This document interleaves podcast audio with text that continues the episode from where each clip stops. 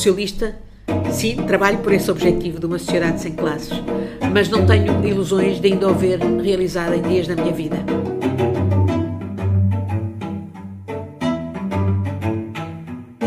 Olá, sejam bem-vindos a mais um podcast da Rosa Mecânica. Hoje, para mais um episódio das presidenciais, temos connosco a candidata a doutora Ana Gomes. Comigo tenho a Beatriz Carvalho. A doutora Ana Gomes, queres algumas palavras iniciais? Quero saudar-vos e agradecer-vos convidarem-me para esta discussão convosco. Tenho muito prazer. Muito obrigada. Vamos começar com a primeira pergunta, sendo que a primeira parte tem a ver com o seu percurso pessoal, político e diplomático. Vamos a isso. A doutora Ana Gomes carrega em si um legado de luta contra o fascismo. Num debate recente fez referência a uma cicatriz na cara de uma vergastada da PIDE. Pode contar-nos mais sobre essa história? Posso. Foi no dia 21 de fevereiro de 1974, justamente, portanto, poucos meses antes do 25 de abril, que eu recebi uma vergastada de um PID aqui, tem ainda aqui um resto de cicatriz aqui ao pé da boca. Uh, no, na Praça de Chile. Era o dia 21 de fevereiro, era o dia em que nós celebrávamos o assassinato da Milka Cabral e era o dia de solidariedade com os povos das colónias, os países independentes de língua portuguesa. E nós fazíamos uh, o que era possível fazer, que eram as chamadas manifestações espontâneas, manifes espontâneas, que era juntávamos um grupo de pessoas, convergíamos para a Praça de Chile, era tudo clandestino, claro, era ilegal, Uh, estávamos por ali, na Praça de Chile, e de repente havia um que dizia abaixo a guerra colonial! E os outros todos diziam abaixo a guerra colonial! E fazia-se assim uma, um happening de manif, cinco minutos máximo, porque entretanto viria aí a polícia e depois pirávamos para onde pudesse. Ora bem, a polícia já estava prevenida, porque não era a primeira vez que no 21 de fevereiro, que era o dia do assassinato da Milka Cabral, uh, que nós fizéssemos, fazíamos aquilo. E a Praça de Chile, sim, tinha particular uh, ambiente, digamos, para aquilo. Portanto, eles tinham PIDs lá de à pasana. Uh, bom, eles, os PIDs, normalmente andavam à pasana, mas tinham PIDs e polícias, enfim, disfarçados de cidadãos.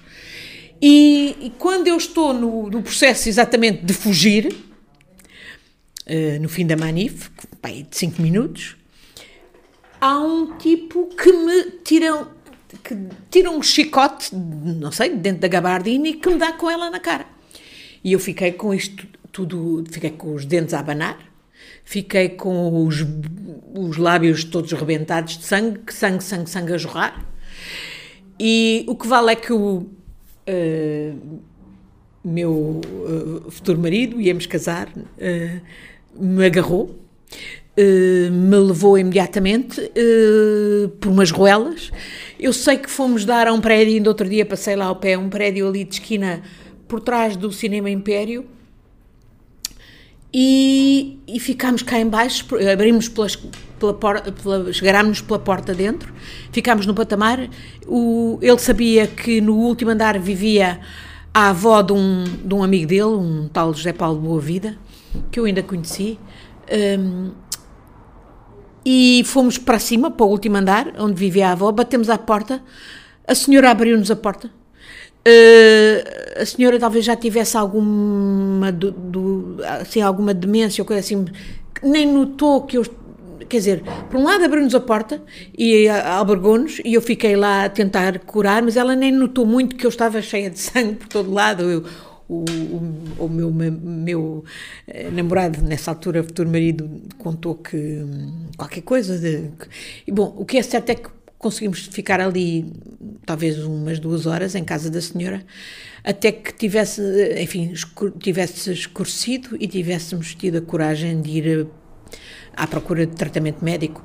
Eu tive depois de tratamento médico numa clínica qualquer clandestina com a até me lembro, suponho que até foi a mulher do Arnaldo Matos que arranjou para eu ter o tratamento. Bom, e não fiquei com nenhuma sequela, não, os dentes estão cá, não ficaram negros, só fiquei com este resto de cicatriz que ainda hoje eu noto, mas, mas que até foi absorvido ao longo dos anos. Dá charme. não, mas é, mas sim, mas, mas, mas eu há dias invoquei isso porque. porque é sinal daqueles de nós que deram o corpo às balas, literalmente.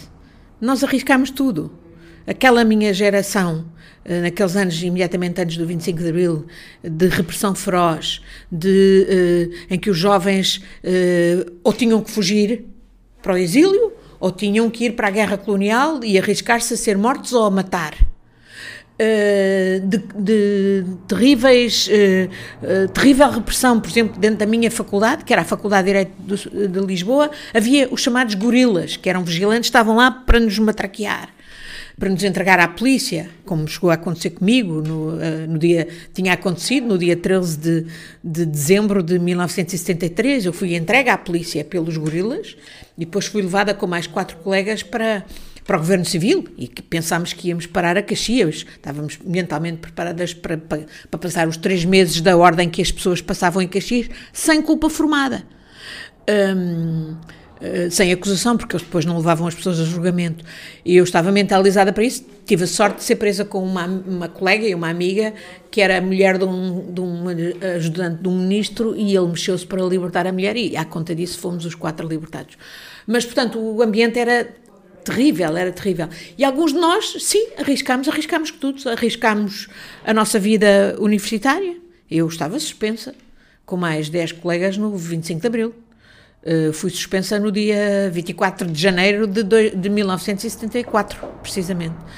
Uh, estamos a falar de outros estudantes como uh, João Soares, Pedro Palhinha, que já é falecido, Garcia Pereira, Liliana uh, André, uh, Maria José Morgado, essas penso que já estava na clandestinidade.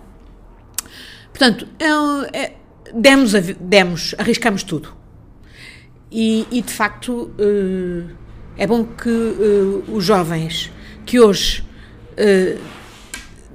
dão a democracia por adquirido percebam que ela não foi facilmente adquirida. Houve há muitos muitos cidadãos e cidadãs que perderam que arriscaram tudo e muitos e alguns perderam a vida e muitos perderam a saúde eh, sob tortura nas prisões em condições de, de desumanas e, e portanto eh, mais do que nunca importa preservar a democracia e quando a vemos sob ataque sob ataque de forças têm um projeto autoritário, como vemos. Eh, eu acabo de vir agora a caminho daqui e, e ouvir o, o, líder de um partido político de extrema-direita replicar uh, ins, insinuações de desconfiança em relação uh, à contagem dos votos que só me fazem lembrar o discurso de Trump. O discurso de Trump que conduziu, por exemplo, a, a, esta invasão do Capitólio e aos mortos e à situação de enfrentamento que temos na América, que aliás se está agora já a projetar para o dia 20 de janeiro, dia da posse do presidente Biden. Uh, não podemos ser ingênuos. Aqui cito Karl Popper.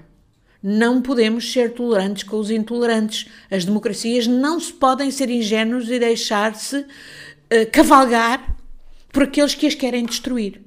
Aí temos que ter linhas vermelhas. Bem, são muitos os portugueses que conhecem Ana Gomes, militante do PS, mas se calhar são poucos os que conhecem Adriana, militante do MRPP, eh, que viveu a clandestinidade, tem essa experiência política. Como é que Ana Gomes viveu eh, a clandestinidade, a transição, eh, a Revolução de Abril, a transição para o regime democrático, o PREC?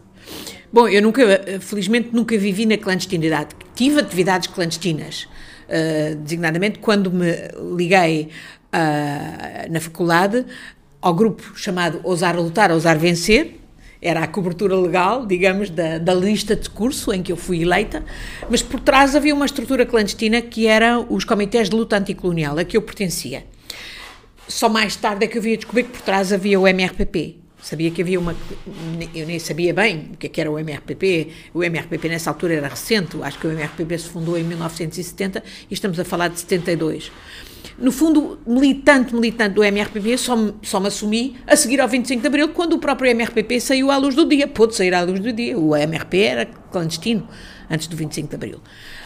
Um, e. Um, e vivi o 25 de Abril, olha, estando lá, sou daquelas pessoas que têm a felicidade de poder responder a uma pergunta do já falecido Batista Bastos, jornalista, uh, escritor, que perguntava onde é que esteve no 25 de Abril. Eu posso responder, estava lá. Uh, porque fui para o Largo do Carmo, estive no Largo do Carmo, vi sair o Chaimict com, com Tomás e Marcelo Caetano, uh, vi quando os soldados, o Salgueiro Meia nos, nos pediu que nos uh, encaixássemos, lembro-me de ter encaixado debaixo de um daqueles bancos de pedra que há no Largo do Carmo, quando houve uh, uh, disparos uh, e, e, e, havia possibilidade de haver resposta, digamos, do quartel para os manifestantes. Depois fui para a PID, estava na manifestação da PID quando a PID disparou sobre nós. Rastejei para um vão de escada e fiquei ali e fui, tive a sorte de não ser atingida. Lembro-me de ter pensado: será que eu levei aqui alguma coisa? Não, felizmente houve mortes, houve mortos nesse, nesse enfrentamento. E de, de, de, dali saí para Caxias, à noite, na noite de 25 para 26 de abril, estava à porta de Caxias, no meio dos pinheiros, à espera dos presos, uh, para que não fizessem mal aos presos. Tinha muitos amigos presos. Aliás, há um querido amigo, António Luís Peixoto de Cotrim, uh, hoje também meu colega do Mené, já reformado, que, que diz que quando saiu da prisão eles também não sabiam o que é que ia acontecer os presos lá dentro estavam muito inquietos, não sabiam o que é que aquilo era. E quando lhe, no meio do escuro há alguém que lhe salta ao pescoço, esse alguém era eu. Portanto, é um dia cheio de memórias extraordinárias. Um, eh, e tive de facto imensa sorte quando mais tarde, já embaixadora em Jakarta, organizei um ciclo de cinema português lá em Jakarta. Começou num dia 25 de Abril, então pedi o filme da Maria de Medeiros, Capitães de Abril. E fico sempre com o pelo eriçado quando conto isto, é que tinha a Cinemateca de Jakarta com cerca de 2 mil pessoas, a maior parte estudantes de cinema, a seguirem o, o filme empolgados, volta e meia a gritarem Maia, Maia, Maia, e, e, e, e no final eh, uma explosão de palmas. Nós cá fora tínhamos uma exposição com as fotografias do 25 de Abril autêntico, com o Maia, todos eles a querer ver, este aqui era o Maia e tal. Era uma exposição que, aliás, nos foi facultada pela Fundação Mário Soares e, e tínhamos e distribuímos cravos vermelhos e pastéis de nata. Não sei se imaginam, aquilo foi de tal maneira sucesso que o filme, aquilo era a abertura do ciclo de cinema português, e o filme andou por, pelas universidades da Indonésia para aí durante seis meses, a correr todas as universidades, porque choviam os pedidos na embaixada para o filme dos Capitães de Abril. Eh, no fundo, aquilo também estávamos naquela fase do, do processo de transição para a democracia na Indonésia e, portanto, aquilo dizia muito aos indonésios e em particular aos jovens indonésios. Uh, portanto, eu não. Uh, tenho, acho que eu, foi a minha filha, quando vê esse filme, diz: Oh, mãe, que sorte! tu tens vivido isto. E eu acho que é, foi de facto uma sorte. A Ana Gomes eh, iniciou sua carreira diplomática em 1980 e exerceu até 2003, a altura em que entra no Partido Socialista e é eleita deputada ao Parlamento Europeu. Eh, que experiências recorda do, do, do, Parlamento Europeu? Como é que se deu até este processo de entrada no Partido Socialista? Um, sim, eu fui Fiz concurso para o MNE em 1980. Um, sempre gostei muito de línguas e, e, e, era um desafio entrar numa carreira que estava até, tinha estado vedada às mulheres até 1975, tinha sido graças ao Dr. Mário Soares, quando, quando, enquanto Ministro dos Negócios Estrangeiros, que a carreira diplomática tinha sido aberta às mulheres, portanto era um desafio, e era um desafio para projetar um novo Portugal, um Portugal democrático no exterior, uh, um Portugal uh, a, a, a, resolver a questão colonial. Nós tínhamos sido internacionalmente muito atacados por termos o problema colonial. E, portanto, era mudar completamente a imagem de Portugal no estrangeiro e também projetar o país como um país de respeito pelos direitos humanos. e, e, isso também implicou mudanças internas. Por exemplo, lembro-me que um combate que tive quando entrei para o MNE foi a questão de resolvermos a eliminação do trabalho infantil. Havia muito trabalho infantil em Portugal e havia muita gente, designadamente em quadrantes da direita, que diziam que qualquer campanha para eliminar o trabalho infantil eram setores concorrentes dos nossas indústrias. Era sobretudo na indústria uh, do calçado e na indústria têxtil que havia muita criança a trabalhar. E, portanto, houve aqui uma interação da política externa com a política interna para mudar a política interna, porque ela precisava de estar em linha com o que eram as nossas novas obrigações internacionais como país, queria projetar uma imagem de democracia, de respeito pelos direitos humanos. Tive imensa sorte na minha carreira diplomática, uh, servi uh, naturalmente com o jornal Ramalhianos na assessoria diplomática, foi um privilégio. depois fui para Genebra, Uh, nas, trabalhar na ONU, em Genebra, na, de, tudo direitos humanos e humanitário.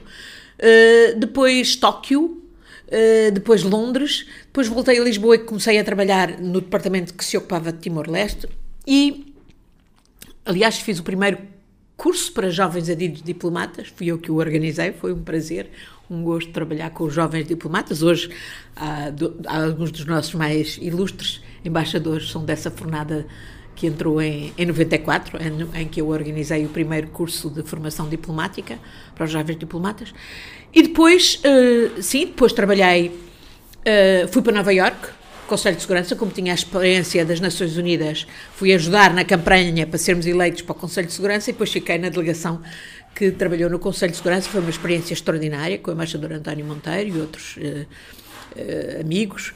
E, e aí acompanhei as últimas negociações um, com a Indonésia, ainda no tempo de Suharto, porque Suharto cai nessa altura, em 98, e abre uma nova oportunidade, uma janela de oportunidade que Portugal, felizmente, e os timorenses não perderam, que foi justamente de, com o novo regime, na transição democrática Indonésia, aproveitar para pressionar por um referendo em que os timorenses pudessem autodeterminar-se, escolher o seu futuro. E foi isso exatamente que aconteceu. Eu fiz parte do, da equipa diplomática que trabalhou para que o, para o, para que o acordo de 5 de maio de 99 um, uh, de facto permitisse fazer o referendo de 30 de agosto de 99 e tive a sorte de trabalhando em Jakarta, porque o ministro Jaime Gama me nomeou para Jakarta para abrir, estabelecer um canal diplomático com a Indonésia, nós não tínhamos nenhum, tínhamos cortado as relações em 75 quando eles tinham invadido uh, Timor-Leste. Uh, portanto, começar a ter um diálogo com a Indonésia e, ao mesmo tempo, começar a ir a Timor-Leste e a, a, contactar com os timorenses. Uma boa parte do meu trabalho era justamente ir a, às cadeias, ver Xanana Guzmão e outros timorenses e, e ter uh, o acordo deles, a, a, a contribuição deles para a condução deste processo que ia ser tão tão difícil, tão periclitante. E ao mesmo tempo também explicar a nossa opinião pública. Eu comecei a falar para os mídias por indicação do ministro Jaime Gama, porque a opinião pública portuguesa tinha que compreender o processo. A opinião pública portuguesa tinha uh, diabolizado muito a Indonésia e tinha, portanto, que compreender que nós tínhamos que falar com os indonésios e, e negociar com eles para conseguir levar a bom porto uh, o referendo. E foi isso que aconteceu, um processo complicado, muito complexo. Depois fiquei como embaixadora uh, e, para restabelecer as relações com a Indonésia e, ao mesmo tempo, no fundo, ajudar também a restabelecer uma nova relação entre Timor-Leste e a Indonésia, porque Timor-Leste, obviamente, não podia uh, sobreviver ao lado daquele poderosíssimo gigantesco vizinho se não tivesse uma boa relação com ele. E também foi parte do meu trabalho no período subsequente. Devo dizer que me deu muito gozo trabalhar, na, sobretudo usar a agenda cultural, a influência cultural portuguesa na Indonésia, hoje ainda muito viva, para justamente projetar todas as outras relações políticas e económicas. Mais eu gostaria de ter feito nas económicas se Lisboa tivesse uh, ajudado, mas não ajudou, não estávamos ainda, não tínhamos percebido a importância da diplomacia económica. E então num país que tinha tantas potencialidades como a Indonésia. Uh, estou no final, uh, estou no, a fazer quatro anos de Jakarta e venho a Lisboa de férias no, no, na altura da campanha de Ferro Rodrigues contra Durão Barroso, em 2002. E confesso que fiquei assustada com o que vi durante a campanha. Uh, em particular com o discurso do que tudo em Portugal era feio, porco e mau, que era o discurso de Durão Barroso e de Cavaco Silva nessa altura. E indignou-me tanto ver esse discurso num comício deles que decidi amanhã, qual é o comício do ferro? Amanhã vou lá estar. Eu sabia que ir lá, ainda por cima com a visibilidade que eu tinha naquela altura, por causa de Jacarta, etc., e do processo de Timor, eh, tinha uma leitura política. E fui. Fui dar a cara pelo Ferro, pelo PS, não era ainda membro, mas porque queria marcar uma posição em relação a, a, a Barroso e a Cavaco Silva e àquele discurso do Portugal feio, porco e mau, do Portugal de tanga, era como eles diziam. Hum, bom, suponho que terá. Depois, depois fomos a eleições, foi no dia 17 de março, não me vou esquecer, porque o meu marido fazia anos nesse dia. E, e, e no dia seguinte o PS perdeu, mas eu no dia seguinte achei, não, não posso alinhar com estes que têm este discurso tão negativo sobre o país, vou-me fazer membro do PS. E, portanto, no dia seguinte fui à sede central, ao Rato, e pedi uma ficha e, e preenchia, e, e suponho que tive o ferro uh, a, a, a, subscrever a minha, a minha ficha de, de membro do PS. Quis dar a cara. Uh, quis também um, incentivar mulheres mulheres jovens, eu era relativamente jovem nessa altura, tinha 40 e poucos, também chegarem-se à frente, porque era preciso para a qualidade da vida política no país e a qualidade da democracia. Eu tinha, em Jakarta, tinha permanentemente ligado no meu gabinete a RTPI, que é um instrumento poderosíssimo que Portugal nunca aproveitou como devia. Em RTPI, cada vez mais me dava programas de chacha e futebol. E, e eu comecei a perceber o, o lado alienante dos cidadãos que isto tinha. Uh, como o futebol estava a, a, tornar, no fundo, no novo ópio do povo. E, e, nem eu fazia ideia nessa altura do que, associado ao futebol, vinham os negócios escuros, não é?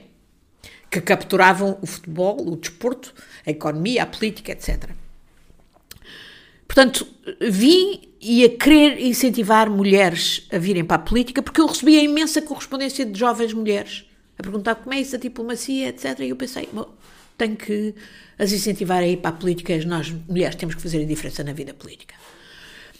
E foi nessa perspectiva que, uh, mais perto do ano, do fim, entretanto, Durão Barroso uh, torna-se Primeiro-Ministro Uh, eu não me apetecia também, devo dizer, porque obviamente um diplomata, o trabalho do diplomata é um trabalho muito político, mas não é partidário, obviamente. Eu não me apetecia continuar a servir uh, sob Durão Barroso e sob esse discurso da tanga, do Portugal da tanga.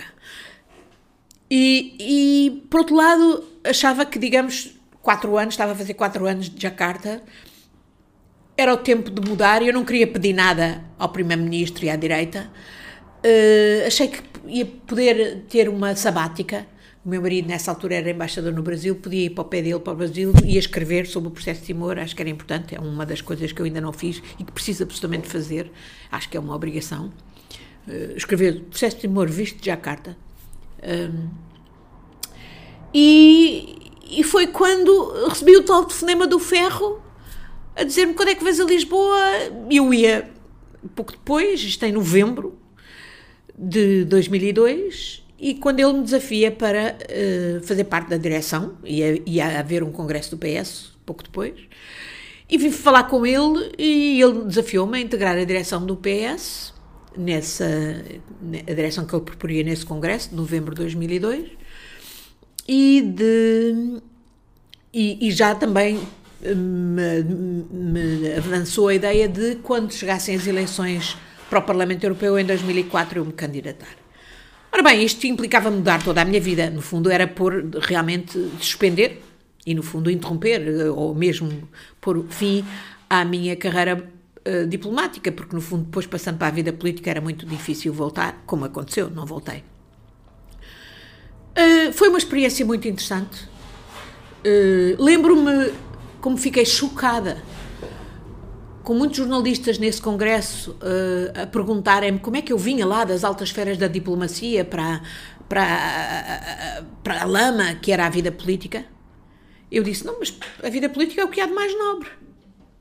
E para mim era uh, serviço público, era o máximo de serviço público.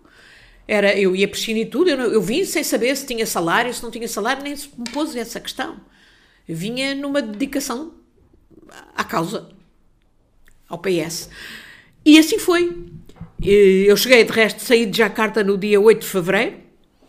Cheguei a Lisboa no dia 9, que é o dia dos meus anos. e no dia 10 comecei a trabalhar no PS. E era urgente, porque tínhamos aí a, a preparativo da invasão do Iraque. E o PS não tinha posição nessa altura sobre a invasão do Iraque.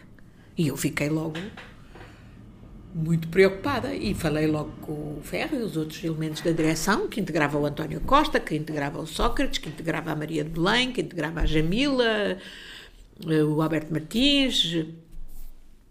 Como é que é possível o PS não ter posição? Isto é a maior coisa mais importante do mundo neste momento.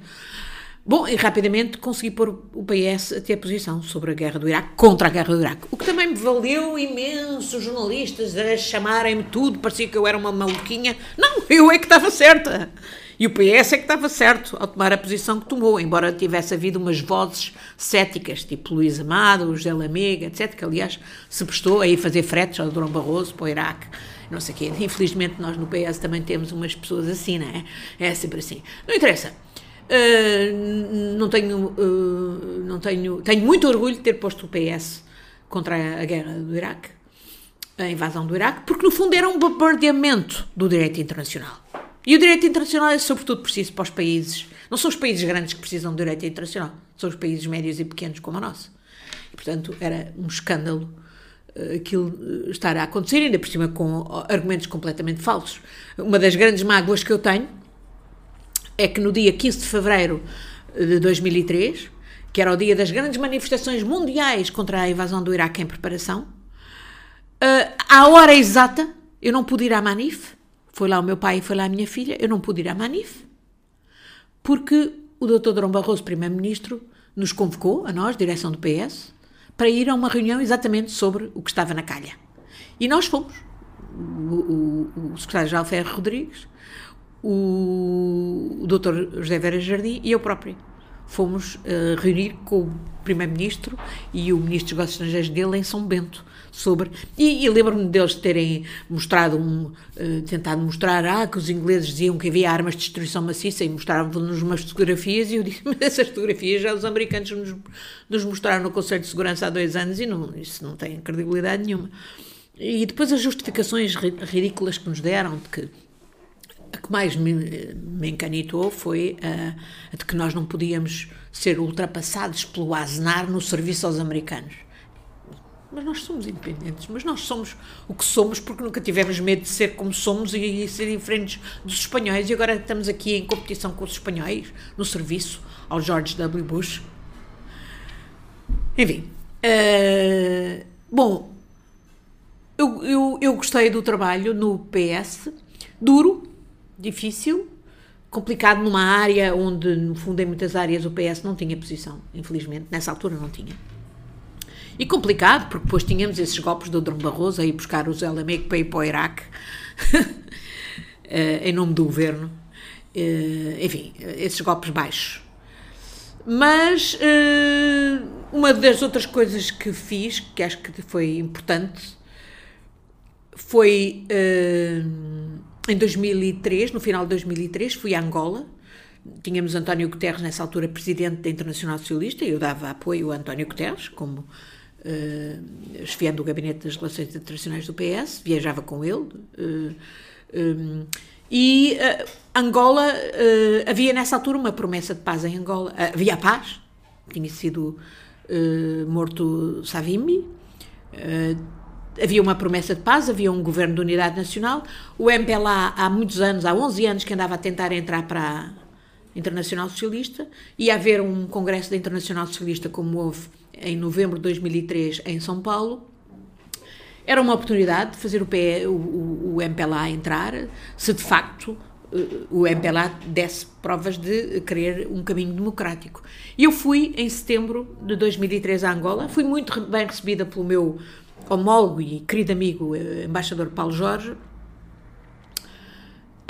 que era quem liderava essa campanha do MPLA para entrar para a Internacional Socialista. E quando voltei, até me lembro de ter escrito um artigo na Visão a explicar, e na direção do PS obtive uma, uma viragem. O PS até aí tinha-se oposto à entrada do MPLA no, no, na Internacional Socialista. Foi, portanto, a partir dessa altura que o PS decidiu viabilizar a entrada do MPLA, e isso aconteceu nesse tal Congresso de São Paulo, com o António Guterres a presidir a Internacional Socialista. Uh, para mim, isso era, obviamente, um elevar do nível de exigência em relação ao MPLA. Infelizmente, a evolução em Angola não foi no bom sentido, ao contrário. E não foi culpa de pessoas íntegras e capazes como Paulo Jorge, que eu respeitava muito, de quem era amiga foi depois do que, do que se passou a seguir. Uh, quando eu voltei, quando eu fui a Angola a seguir em 2008, nessa altura já integrada numa missão do Parlamento Europeu, porque entretanto em 2004 tinha havido as eleições para o Parlamento Europeu e eu tinha sido eleita, não é? Aliás, um, umas eleições bastante dramáticas, porque uh, a, a, a, poucos dias da eleição o nosso uh, cabeça de lista, professor Sousa Franco, morreu em plena campanha. Uh, portanto, mas eu estava a dizer quando quando quando voltei a, a Angola em 2008 numa integrado numa missão do Parlamento Europeu, fiquei logo alarmada com as coisas que o, o, o partido no governo nos mostrou, com o discurso que teve, que, que, era completamente ao arrepio daquilo que eram as exigências e as expectativas de quem entrava na Internacional Socialista. Bom, e depois o. Portanto, eu muitas vezes falei sobre Angola eh, do ponto de vista de quem, por um lado, tinha a responsabilidade de ter o posto o MPLA na Internacional Socialista e, por outro lado, ser capaz de ver que o MPLA não estava minimamente a cumprir o que eram os mínimos democráticos para quem deveria ser membro da Internacional Socialista. Não é caso único, mas aquele caso era particularmente grave. E foi também por isso que eu várias vezes tomei posição em relação à Angola de grande exigência, porque eu parto do princípio que sou mais exigente em relação aos nossos do que em relação aos de fora. Eu, em relação aos de fora, não tenho expectativas nenhumas. Agora, os da minha família política, seja o PS, seja Internacional Socialista, eu acho que têm que ter mais nível de exigência e que temos todos ter mais nível de exigência. Nesse sentido, posso fazer então uma questão também relativamente ao que tem feito até agora. A doutora Ana Gomes desempenhou também um papel importante na denúncia do programa levado a cabo pela CIA e que incluía detenções ilegais, sem mandados judiciais e prática de tortura, e transferência de pessoas para algumas prisões secretas. Continuamos a assistir a esta impunidade? Uh, bom, isso foi o primeiro grande, hum, a primeira grande causa, digamos, que eu abracei no Parlamento Europeu. Entrei, portanto, em 2004, uh, eh, nessas eleições, em que era o professor Sousa Franco que encabeçava a nossa lista, depois era o António Costa e depois era eu. Um, e fomos logo confrontados com essas revelações sobre os chamados voos da CIA, voos da tortura e as prisões secretas, além da prisão ostensiva, que era Guantanamo. Uh, e era óbvio, pelos dados que nós rapidamente uh, obtivemos no Parlamento Europeu, que o nosso país estava implicado. Porque estava no trajeto entre o Afeganistão e o Iraque, de onde vinham a maior parte dos prisioneiros, e Guantanamo, e depois de Guantanamo e das prisões secretas que num determinado momento não eram sequer admitidas, que existiam, só foi a partir de setembro de 2006 que George W. Bush admitiu que havia prisões secretas, onde eles levavam pessoas para serem torturadas. Na Síria de Assad, na Líbia de Gaddafi, no Egito de, uh, de Mubarak, etc. Ora bem, uh, e, e também em alguns países europeus, infelizmente, que foram coniventes. Ora bem, eu, como uh, membro da Comissão de Inquérito por Portugal, tinha que, obviamente, me deixar, em particular, por Portugal. E comecei por pedir dados ao governo português. E eu devo dizer que tive uma colaboração séria por parte do então Ministro dos Negócios Estrangeiros, professor Freitas do Amaral, do governo de José Sócrates. Só que o professor Freitas do Amaral, a certa altura, saiu e foi substituído por Luís Amado. E aí mudou tudo. E aí houve sonegação de elementos ao nosso Parlamento e ao Parlamento Europeu, elementos que eu tinha pedido e que o professor Freitas do Amaral tinha, tinha uh, pedido também aos ministérios respectivos. Eu tinha pedido, por exemplo, as listas dos voos de e para Guantanamo, voos civis e voos militares, de acordo com os nossos registros. Essa lista não nos foi facultada pelo governo, nessa altura de Luís Amado.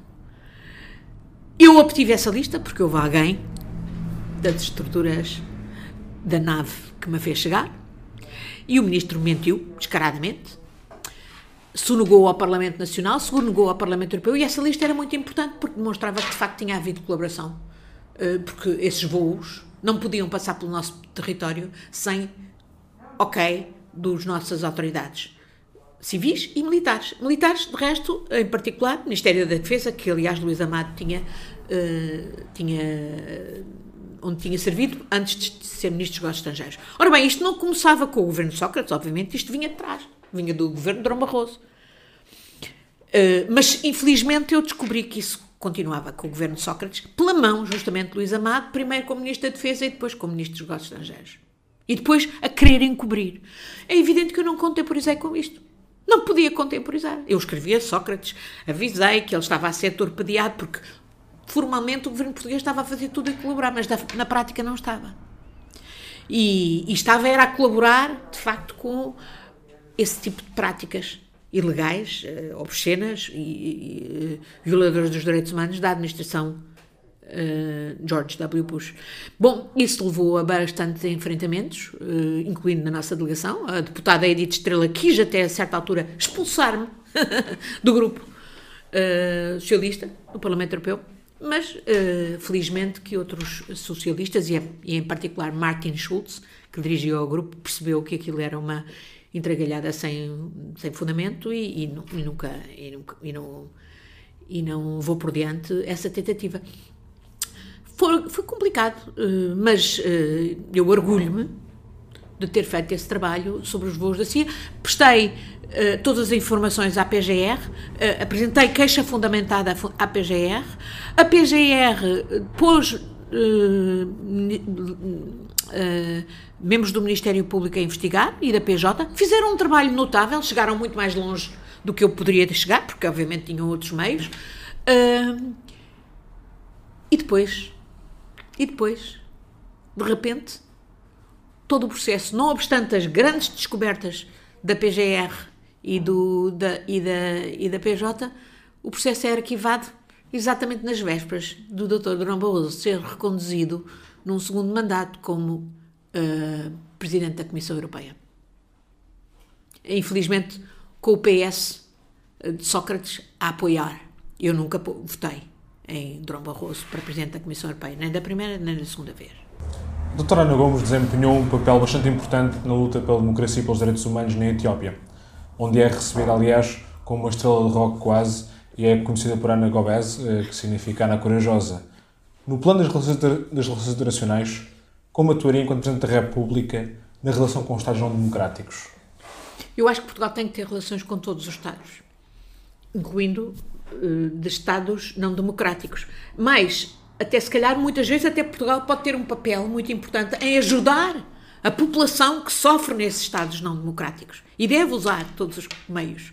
Eu bem sei o que é que era nós vivemos aqui em ditadura e como era importante ter diplomatas a ajudar. Eu bem sei na Etiópia como foi fundamental o papel de vários diplomatas europeus para ajudar aqueles que estavam sob repressão de um regime torcionário. E eu fiquei conhecida na Etiópia porque justamente denunciei esse mesmo regime torcionário. Mas o papel de, dipl de diplomatas de vários países europeus a salvar pessoas na Etiópia foi muito importante. Portanto, eu sou a favor de que se tenham relações com todos os países e não é por um país ser antidemocrático que não devemos ter relações. Mas, se o país até tem uma relação especial connosco, por exemplo, há vários países da CPLP que têm hoje regimes antidemocráticos, eu não digo que nós não devamos ter relações.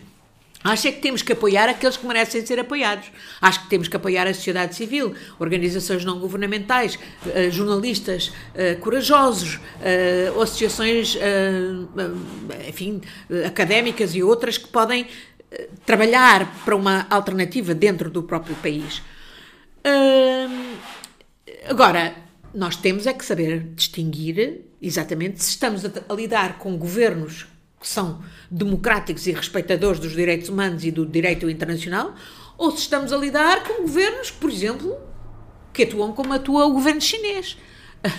reprimindo, por exemplo, os, os, tibetanos ou pondo em detenções, uh, em centros de, em campos de concentração, de reeducação, como eles dizem, uh, milhões de uigures, uh, ou, ou, ou, reprimindo os estudantes em Hong Kong e outros ativistas em Hong Kong.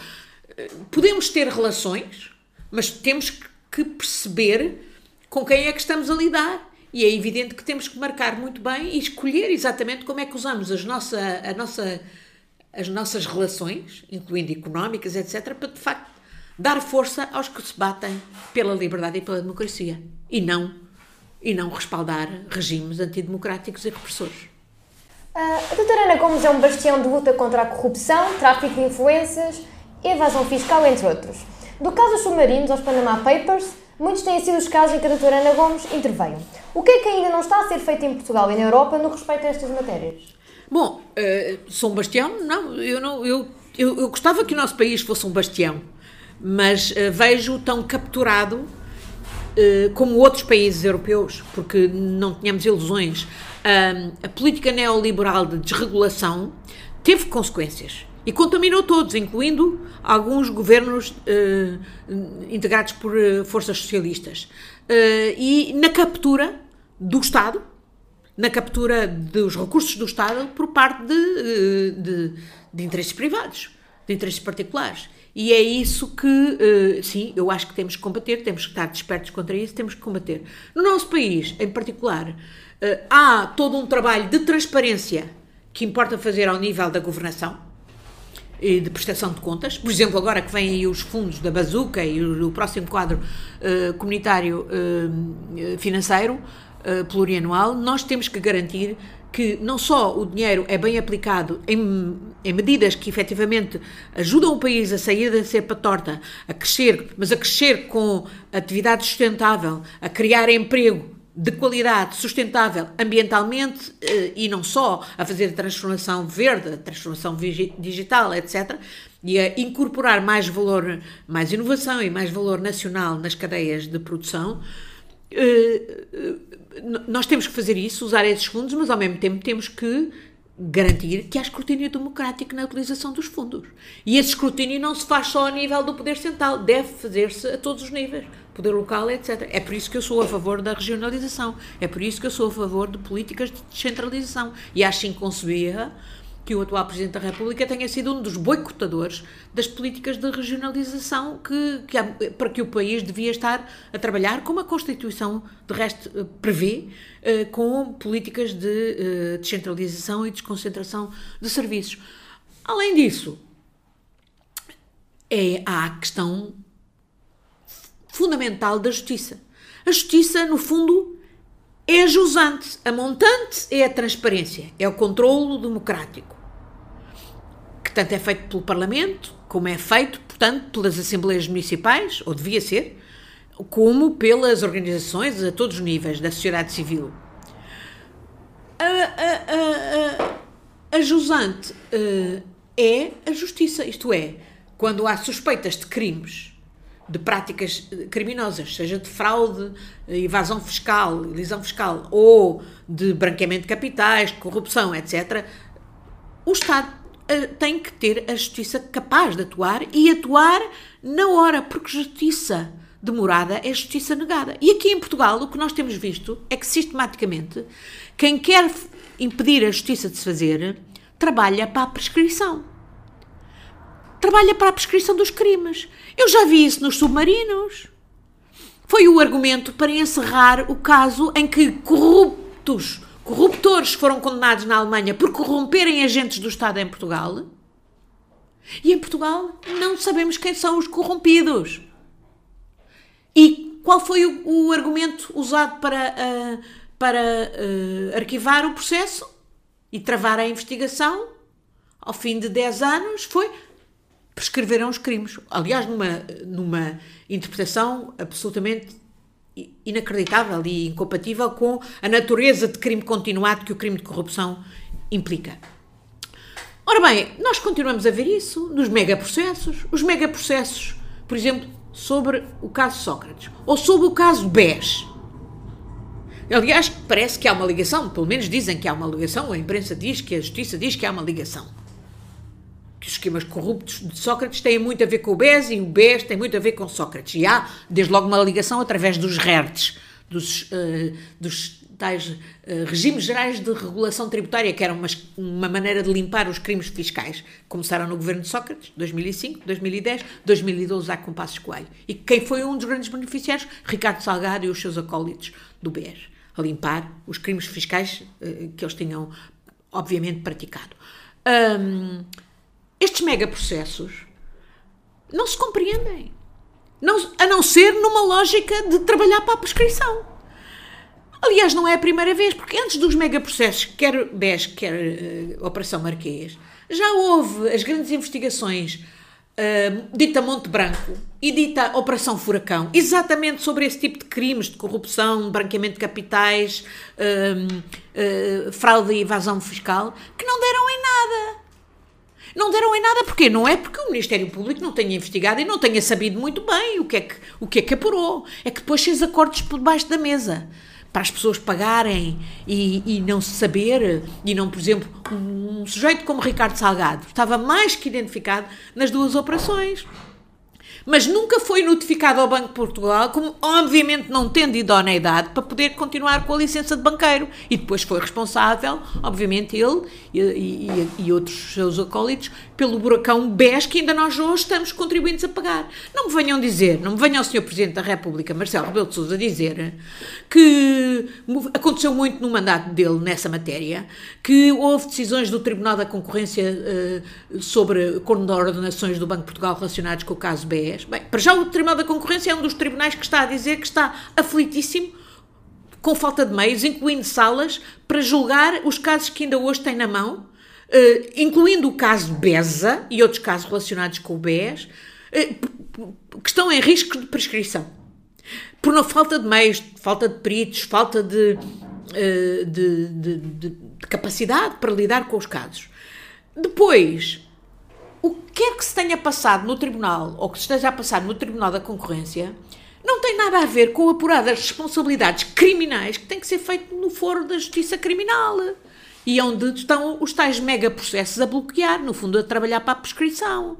E como digo, isto não. Uh, o, o, professor Marcelo Souza diz: Ah, eu fiz o, uma proposta do Pacto da Justiça. Pois, mas essa proposta não vale o papel onde está escrito, não teve nenhumas consequências. Os megaprocessos aí continuam, sete anos depois do processo BES, ainda não começou sequer o julgamento. Houve a acusação no ano passado, mas não começou sequer o julgamento. E, e, é evidente que os megaprocessos já podiam ter sido quebrados, já se podia ter começado por uma ponta, para não chegarmos à situação em que vão prescrever, para não falar se alguns dos indivíduos que estão uh, uh, acusados não, não até não morrerem por causa da idade, etc. E, portanto, depois, ainda por cima, quando temos um sistema hipergarantístico no, nos recursos, uh, na, na recuperação dos ativos desviados, que, é, que, é, que, é, que é muito favorável aos acusados e que é muito prejudicial para o Estado. Nós temos um regime de recuperação de ativos que é hipergarantístico, que depende, porque aquilo que os corruptos mais querem é manter o produto da corrupção. E é muito importante, como a justiça toda europeia já demonstrou, que a principal coisa é agarrar o produto dos, uh, da corrupção, recuperar para o Estado o produto da corrupção, sem prejuízo depois a justiça ir apurar as responsabilidades criminais de quem foi corrupto. Mas o Estado tem que imediatamente confiscar e pôr ao, ao serviço do erário público os bens que são o objeto do esquema de corrupção. Ora bem, em Portugal isto só acontece depois da sentença transitada em julgado, a sentença criminal. Quer dizer, e entretanto o Estado só administra, isto é, a receita para a dissipação do património. E para, por exemplo, eles terem depois testas de ferro, sei lá se os tipos da Lone Star não são testas de ferro do Ricardo Salgado e seus acólitos, para recuperarem os ativos depois por preços ridículos e o Estado ficar na mesma sem eles e os contribuintes continuarem honorados e cada vez mais honorados. Isto não pode continuar. E o Sr. Presidente da República tem tremenda responsabilidade não é o único, mas tem tremenda responsabilidade por de facto não ter estado em cima das autoridades uh, judiciais e governamentais para que este esquema mudasse e para que não continuássemos a ver uh, a, a, a justiça ser obstruída, no fundo, demorada, a trabalhar para a prescrição. E os criminosos, obviamente, contentíssimos, uh, neste caso do GBES, nem sequer nunca foram presos. O doutor Ricardo Sagado vai quando quer à Suíça, deve ir tratar dos negócios. E, e, nós, portugueses, nem falo dos, dos lesados do BES, que houve imensos portugueses que perderam poupanças da sua vida inteira, muitos imigrantes, muitos já foram ressarcidos em parte, outros ainda nem foram ressarcidos. E falo dos depositantes e, sobretudo, de, de, nós, dos contribuintes que estamos a pagar para o buracão BES, que agora se prossegue como novo banco. Uh, muita gente ataca a Ana acusando-a de não respeitar a separação de poderes, de três razões que provam o contrário. Não, eu sou absolutamente defensora da separação de poderes. Não há democracia sem separação de poderes. Aliás, um dos problemas uh, que eu tenho visto nos últimos tempos é que tem havido, às vezes, uh, situações em que uh, parece haver confusão por parte do Presidente da República em encostar-se ao governo, outras vezes a tirar o tapete ao governo. Um, e eu penso que a separação de poderes é realmente mesmo muito importante, porque uma coisa é a cooperação leal e franca que tem que haver entre Presidente da República e Governo e os outros órgãos, de soberania, a Assembleia da República, os, uh, uh, os órgãos da Justiça, mas com demarcação, digamos, do campo de intervenção de cada um, naturalmente. E, bom, eu não percebo porque é que me fazem essa acusação, já porque eu não tenho existido poder nenhum até hoje. Como, como um, parlamentar, exerci plenamente todos os poderes que tinha e acho que não os ultrapassei. Será por causa do meu apoio a Rui Pinto? Não, no caso do meu apoio a Rui Pinto é na defesa do Estado de Direito. É na defesa do Estado de Direito das perversões que decorrem de hoje a criminalidade económica e financeira dispor de meios financeiros e, sobretudo, meios tecnológicos que realmente a reforçam extraordinariamente em relação aos Estados e que lhe permitem uh, utilizar esquemas sinistros para desviar recursos dos Estados, para capturar agentes dos Estados, para corromper agentes do Estado e, e naturalmente, em prejuízo do interesse público.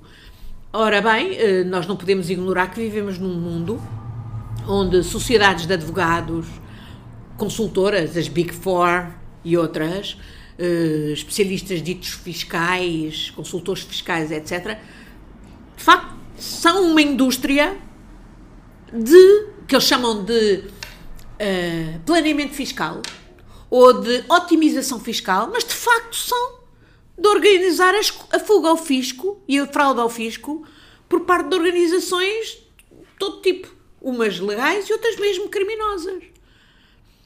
E, e portanto, o Estado hoje não tem os meios que devia ter. A, austeridade, as políticas de austeridade aqui no nosso país contribuíram desastrosamente para cortar meios à justiça, às polícias, para fazerem o seu trabalho. Não têm nem de perto nem de longe os recursos tecnológicos, os, os recursos de peritagem, etc., que precisam. Eles andam sempre a correr atrás do prejuízo em termos da criminalidade, da grande criminalidade económica e financeira. Ora bem, neste, neste contexto, a nível não apenas nacional, mas a nível europeu e global, o papel dos whistleblowers, dos denunciantes, é fundamental. Nós nunca teríamos tido o Parlamento Europeu a fazer investigação sobre o chamado escândalo LuxLeaks, sobre como os nossos governos permitiam às grandes empresas multinacionais praticamente não pagarem impostos, enquanto sobrecarregavam as pequenas e médias empresas de impostos,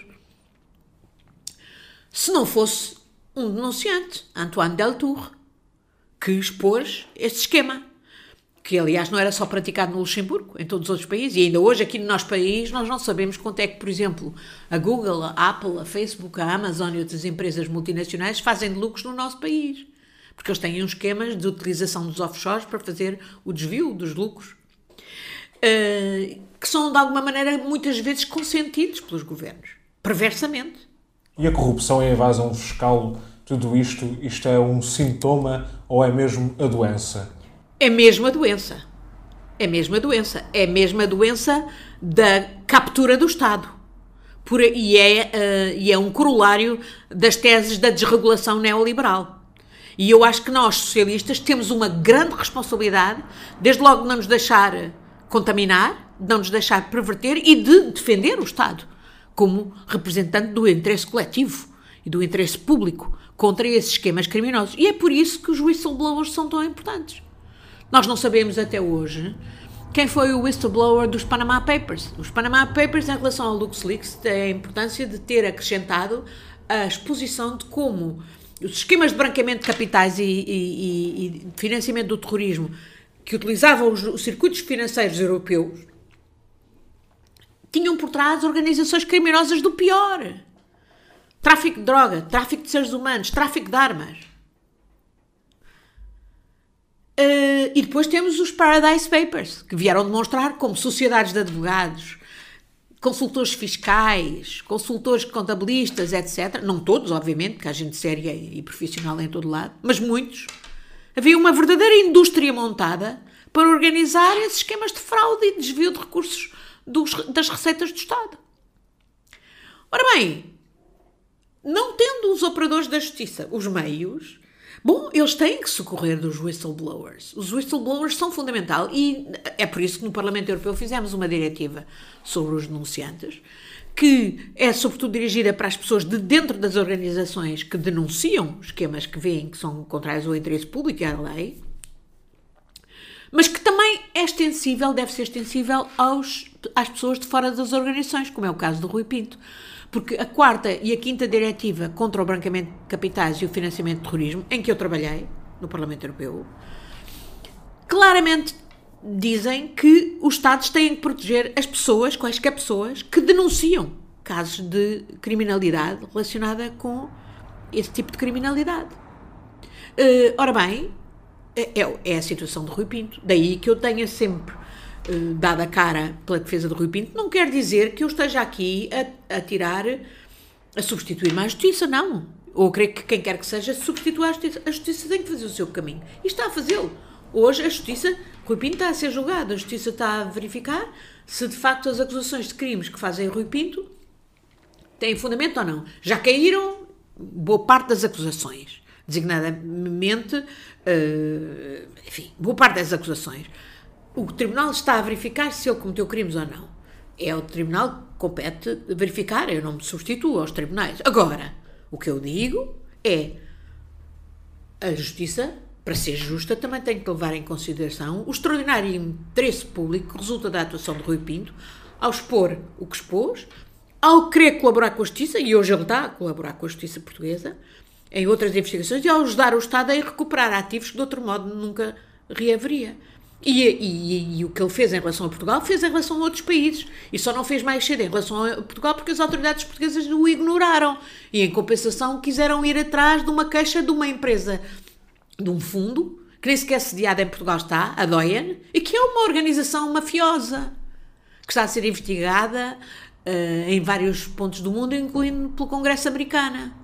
Porquê que as autoridades portuguesas se movem pela queixa de uma coisa chamada DOIAN, que nem sequer existência legal tem em Portugal, um fundo sediado em Malta, que nem sequer existência tem em Portugal, e não se movem exatamente pelo tipo de razões que moveram as autoridades espanholas ou as autoridades belgas ou francesas de ir ter com o Rui Pinto e dizer colabora aqui connosco para a gente ir atrás da grande criminalidade que você tem vindo a expor, a expor através, nessa altura, dos Football Leaks. Depois, mais tarde, vai saber, por exemplo, os Luanda Leaks, que também tem origem no Rui Pinto, eh, como aquilo era de extraordinária importância e é hoje o que está também na base da atuação das próprias autoridades angolanas para tentarem reaver eh, elevadíssimos recursos que deviam ter sido postos ao serviço do povo angolano e que foram desviados pela cleptocracia dos santos e foram, por exemplo, reinvestidos aqui no nosso país e, e em muitas outras partes do mundo. Isto não poderia fazer sem o, o apoio, o concurso de pessoas como Rui Pinto e é por isso que eu defendo Rui Pinto. E não me arrependo. E claro, sou muito atacada, designadamente por aqueles que invocam o Estado de Direito e invocam o sigilo profissional para o perverterem e, a, e continuarem a apoiar esses esquemas criminosos de evasão fiscal, de fraude fiscal eh, em detrimento dos interesses públicos. Começando agora a falar da sua candidatura a presidente, acha que os portugueses são preparados para ter uma mulher presidente da República? Acho. Acho que eh, as mulheres portuguesas podem fazer aqui a diferença toda. As mulheres portuguesas são mais de metade da nossa população. As mulheres portuguesas sabem que são tão capazes como os homens, que hoje estão qualificadas a todos os níveis uh, e estão ainda uh, grosseiramente subrepresentadas nos órgãos de poder, seja os órgãos de poder político, seja os órgãos de poder económico ou outros, das universidades, na ciência, etc. E, e portanto, é o momento das mulheres fazerem a diferença e exigirem a representação paritária, que já está na lei, mas que muitas vezes não é cumprida quantas empresas públicas hoje se dão ao, ao, ao, ao luxo de não cumprir a lei, eh, no, por exemplo, na, no integrar a eh, representação paritária na, nos seus órgãos de, de poder eh, da administração. Portanto, nós precisamos na Presidência da República alguém que faça a diferença por essa agenda, eu farei. Alguém que faça a diferença também no sentido, e que não é apenas uma questão de representação numérica não é uma questão de número, é uma questão de qualidade, de qualidade da decisão. Porque não tenho dúvida nenhuma que a qualidade das decisões em todo o tipo de estruturas de poder político ou económico é diferente se tiverem mais as visões de, daquelas que representam mais de metade da população. E as experiências, não estou a dizer que são melhores nem piores do que os homens, são outras. E são necessárias. E, uh, aliás, quando houve a crise do Lehman Brothers, muita gente escreveu sobre como muitos daqueles disparates que se passaram naqueles conselhos de administração da banca por todo o mundo uh, teriam sido evitados se esses conselhos de administração tivessem muito mais mulheres. Os homens inteligentes, progressistas, democratas percebem isto melhor que ninguém. Uh, e, portanto, nós precisamos que, de pôr esta questão na agenda, e é sem dúvida uma das razões que me leva a candidatar-me à presidência da República e a achar que sim, que os portugueses, e as portuguesas em particular, estão perfeitamente capazes de ter uma mulher na presidência e podem ajudar a fazer a diferença tendo uma mulher na presidência. No debate com Marisa Matias, eh, disse antes do dia seguinte às eleições ao dia anterior, e não é por mim que não haverá convergência à esquerda. O que é que Ana Gomes eh, quis dizer com esta frase? Eh, apelou eh, à desistência das candidaturas à esquerda para se juntarem à sua, para mais facilmente criar um bloco, um bloco de convergência à esquerda para Fernando Marcelo? A Marisa tinha acabado de falar na convergência no dia seguinte. infelizmente também tinha acabado de dar por adquirido na percepção dela que o professor Marcelo Rebelo de Sousa iria ser reeleito, o que eu acho lamentável. e sou amiga da Marisa, mas de facto não gostei de ouvir dizer isso. Ora bem, eu chamei a atenção que também podia haver convergência antes, antes das eleições. E não era por mim que essa convergência não existiria. Portanto, estaria disponível para conversar com as candidaturas de esquerda uh, para haver um entendimento que reforçasse a esquerda e os resultados da esquerda. Sobretudo, parece-me particularmente importante quando, quando temos a democracia sob ataque de forças sinistras, como aquelas que hoje já estão a ensaiar, por exemplo, até pôr em dúvida o resultado uh, uh, das eleições, uh, seguindo a receita trumpiana. E, portanto, sim, mantenho aquilo que disse, e não é por mim que não haverá convergência à esquerda antes das próprias eleições. Existe uma tendência dos candidatos da República dizerem que querem representar todos. Mas isso é realmente possível representar todos quando existem tantos interesses antagónicos na sociedade portuguesa? Bom, eu. É, é, é, sim, quem é, quem é eleito Presidente da República é suposto representar todos os cidadãos e cidadãs portuguesas. Nesse sentido, sim. Sem dúvida que. Eh, e, eu penso que é positivo que, eh, que quem é eleito perceba que tem que ter uma visão abrangente, não sectária, isenta, imparcial. Acho que é mesmo indispensável. E acho que é esse exatamente o exemplo que temos de, por exemplo, ensinos socialistas como o Dr. Maia Soares, o Dr. Jorge Sampaio e também do Presidente Yanes. Um,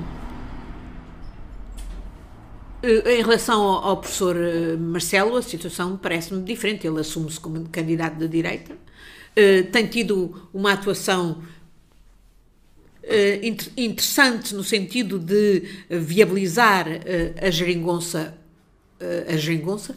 Lamento que não tenha exigido a, a, mais sólida base parlamentar para o atual governo, numa eventual geringonça 2. Uh, e isso, do meu ponto de vista, não, é, não acontece por acaso.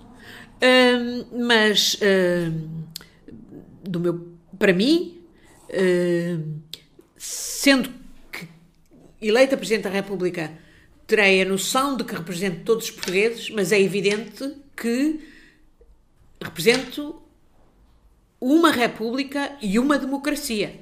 E não, isso não pode de maneira nenhuma significar que eu serei menos uh, exigente no sentido de tolerar forças que querem destruir a democracia e que querem destruir a República e a Constituição. Não, isso não. E é exatamente aí que eu claramente me debarco do professor Marcelo Rebelo de Sousa. Ele acaba de normalizar uh, a força de extrema-direita que tem um discurso e uma prática racista, xenófoba, que instila o ódio e a divisão, que quer destruir a Constituição e, no fundo, quer destruir a democracia, que fala em ditadura, que ousa falar em ditadura. E eu penso que quem jura, defende, quem jura defender a Constituição, cumprir e fazer cumprir a Constituição, não pode achar que a Constituição está ali para, para inglês ver. É para ser cumprida. E designadamente por forças que têm que se integrar no quadro democrático, ou então não podem ter lugar numa sociedade democrática, porque senão elas destruirão a, a sociedade democrática. É essa a história da humanidade. É essa a história que vimos em Weimar. O Hitler também foi eleito. O Hitler também foi eleito por meios democráticos e depois, apanhando-se no poder, fez o que fez. Uh, nós não podemos, como dizia Karl Popper, nós não podemos aceitar que a democracia seja tolerante com os intolerantes, porque senão está-se a, a, a deixar-se destruir. E, portanto, eu farei uma clara demarcação. Não quer dizer, não estou a falar em relação aos cidadãos e cidadãs, são todos portugueses, mas não normalizarei, não tolerarei forças, não abdicarei de fazer juízes políticos no sentido de, de, deixar que se formem governos sustentados por forças que têm uma agenda de destruição da Constituição e de destruição da democracia. É uma diferença muito clara que faço em relação ao professor Marcelo Rebelo de Sousa. Não é só pelo combate das ideias. Combate das ideias estou eu aqui a fazê-lo. É por isso que eu estou também aqui candidata para fazer esse combate das ideias. E foi isso que eu fiz nos debates, incluindo com os representantes desses partidos, com o representante desse partido da extrema-direita. Eu estou a fazer o combate das ideias. Agora, isso não basta. É preciso não haver tolerância em relação a forças que querem destruir a democracia. É preciso não as normalizar. E aí há uma demarcação clara entre mim e o professor Marcelo Rebelo de Souza. A doutora Ana Gomes, numa entrevista com o Ricardo Luz Pereira, eh, disse que a liberdade de expressão é um bálsamo e eu acho que faz muita falta neste país usá-la. Acredito, no entanto, que o politicamente correto limita esta liberdade de expressão? Muitas vezes limita. Uh, o que é o politicamente correto? Uh, o politicamente correto hoje é, se calhar, muitas vezes o politicamente correto da manhã. Uh, o politicamente correto ontem era darmos apertos de mão a qualquer pessoa. E hoje não damos apertos de mão a ninguém porque, porque há este contexto da pandemia. Portanto, há, muitas uh, mudanças de, de, contexto que também fazem mudar o que é politicamente correto num momento e noutro. Uh, mas a verdade é que, sim, a liberdade de expressão é fundamental. E eu, justamente, sou membro do PS porque penso que o PS é justamente o partido da liberdade, da liberdade de expressão, da liberdade de opinião, da liberdade de crítica. Acho que a democracia se reforça com a crítica uh, e a autocrítica. E, e, penso que nesse aspecto uh, o PS uh, eh, tem que defender esse seu histórico de ser o partido da liberdade de expressão e da liberdade. E, e, acho que ela é bem precisa na nossa sociedade, sem dúvida. E se não for o PS a defendê-la. Mas é? acredita existir limites para a liberdade de expressão? Ah, sim. Todos os direitos têm também limites. E o limite começa quando o meu direito uh, põe em causa o de outras pessoas. Uh, o direito também tem que ser dever e responsabilidade. E, portanto, uh, há, acredito que há situações em que nem sequer é só o limite da liberdade de expressão. Acho que o bom senso, o não fomentar campanhas de ódio, uh, o não atiçar uh, ódios, justifica contenção. Uh, por exemplo, eu vi muita gente defender, por exemplo, os cartoons do tipo do Charlie Hebdo. Ah, sobre, sobre o pretexto da liberdade de expressão. Eu, eu não quero insuflar os ventos do confronto de civilizações. Eu não quero insuflar o conflito em sociedades onde há uh, perspectivas religiosas completamente diferentes. Uh, eu não, eu acho que tem que haver bom senso por exemplo, eu acho que quem, eh, à, à conta da liberdade de expressão, estivesse aí todos os dias a ofender a população católica, com, por exemplo, uh, figuras jocosas sobre uh, a Virgem Maria, uh, etc., também desencadearia reações muito vivas. Portanto, há um bom senso do, da, da, da, da, convivência, do não fazer o jogo dos que querem o confronto numa sociedade ou entre civilizações que deve ser um, um, exercício desse sentido da responsabilidade uh, no que toca à liberdade de expressão.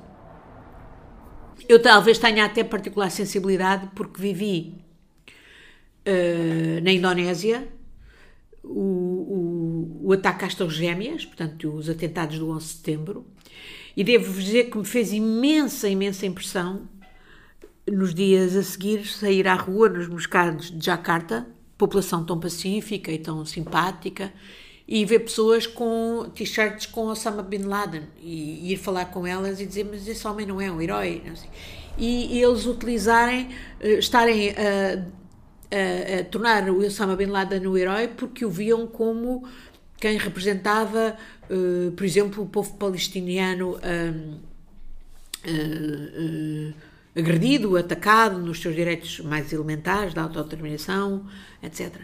Hum, numa sociedade. Uh, eu, eu, eu, eu devo dizer, eu não sou religiosa. Eu aprendi o respeito pela tolerância religiosa numa sociedade como a Indonésia. Mais até do que, do que cá em Portugal. Porque a maior parte dos. Hum, dos cidadãos indonésios muçulmanos, maioria muçulmana, são gente gente tranquila, gente uh, acolhedora, gente com uma perspectiva ecuménica, e não vou dizer que toda a população muçulmana é como os fascínoras do Osama Bin Laden, não vou permitir esse tipo de estigmatização que é feita por algumas correntes. Eh, quando eu de facto vi na Indonésia como a tolerância era possível entre cristãos e, e muçulmanos, num país de esmagadora maioria muçulmana, entre, entre muçulmanos e budistas, uh, etc. Penso que esta é uma questão que mais do que nunca nos convoca para um exercício responsável das, do, da liberdade de expressão. A extrema-direita, portanto, como estivemos aqui a conversar, incita ódio às minorias étnicas, de género, ciganos, LGBTQI, entre outras. Como combatemos o preconceito que se encontra generalizado em alguns setores da sociedade? Como, por exemplo, esse estigma que estava agora a falar. Bom, uh, nós não podemos ser ingênuos.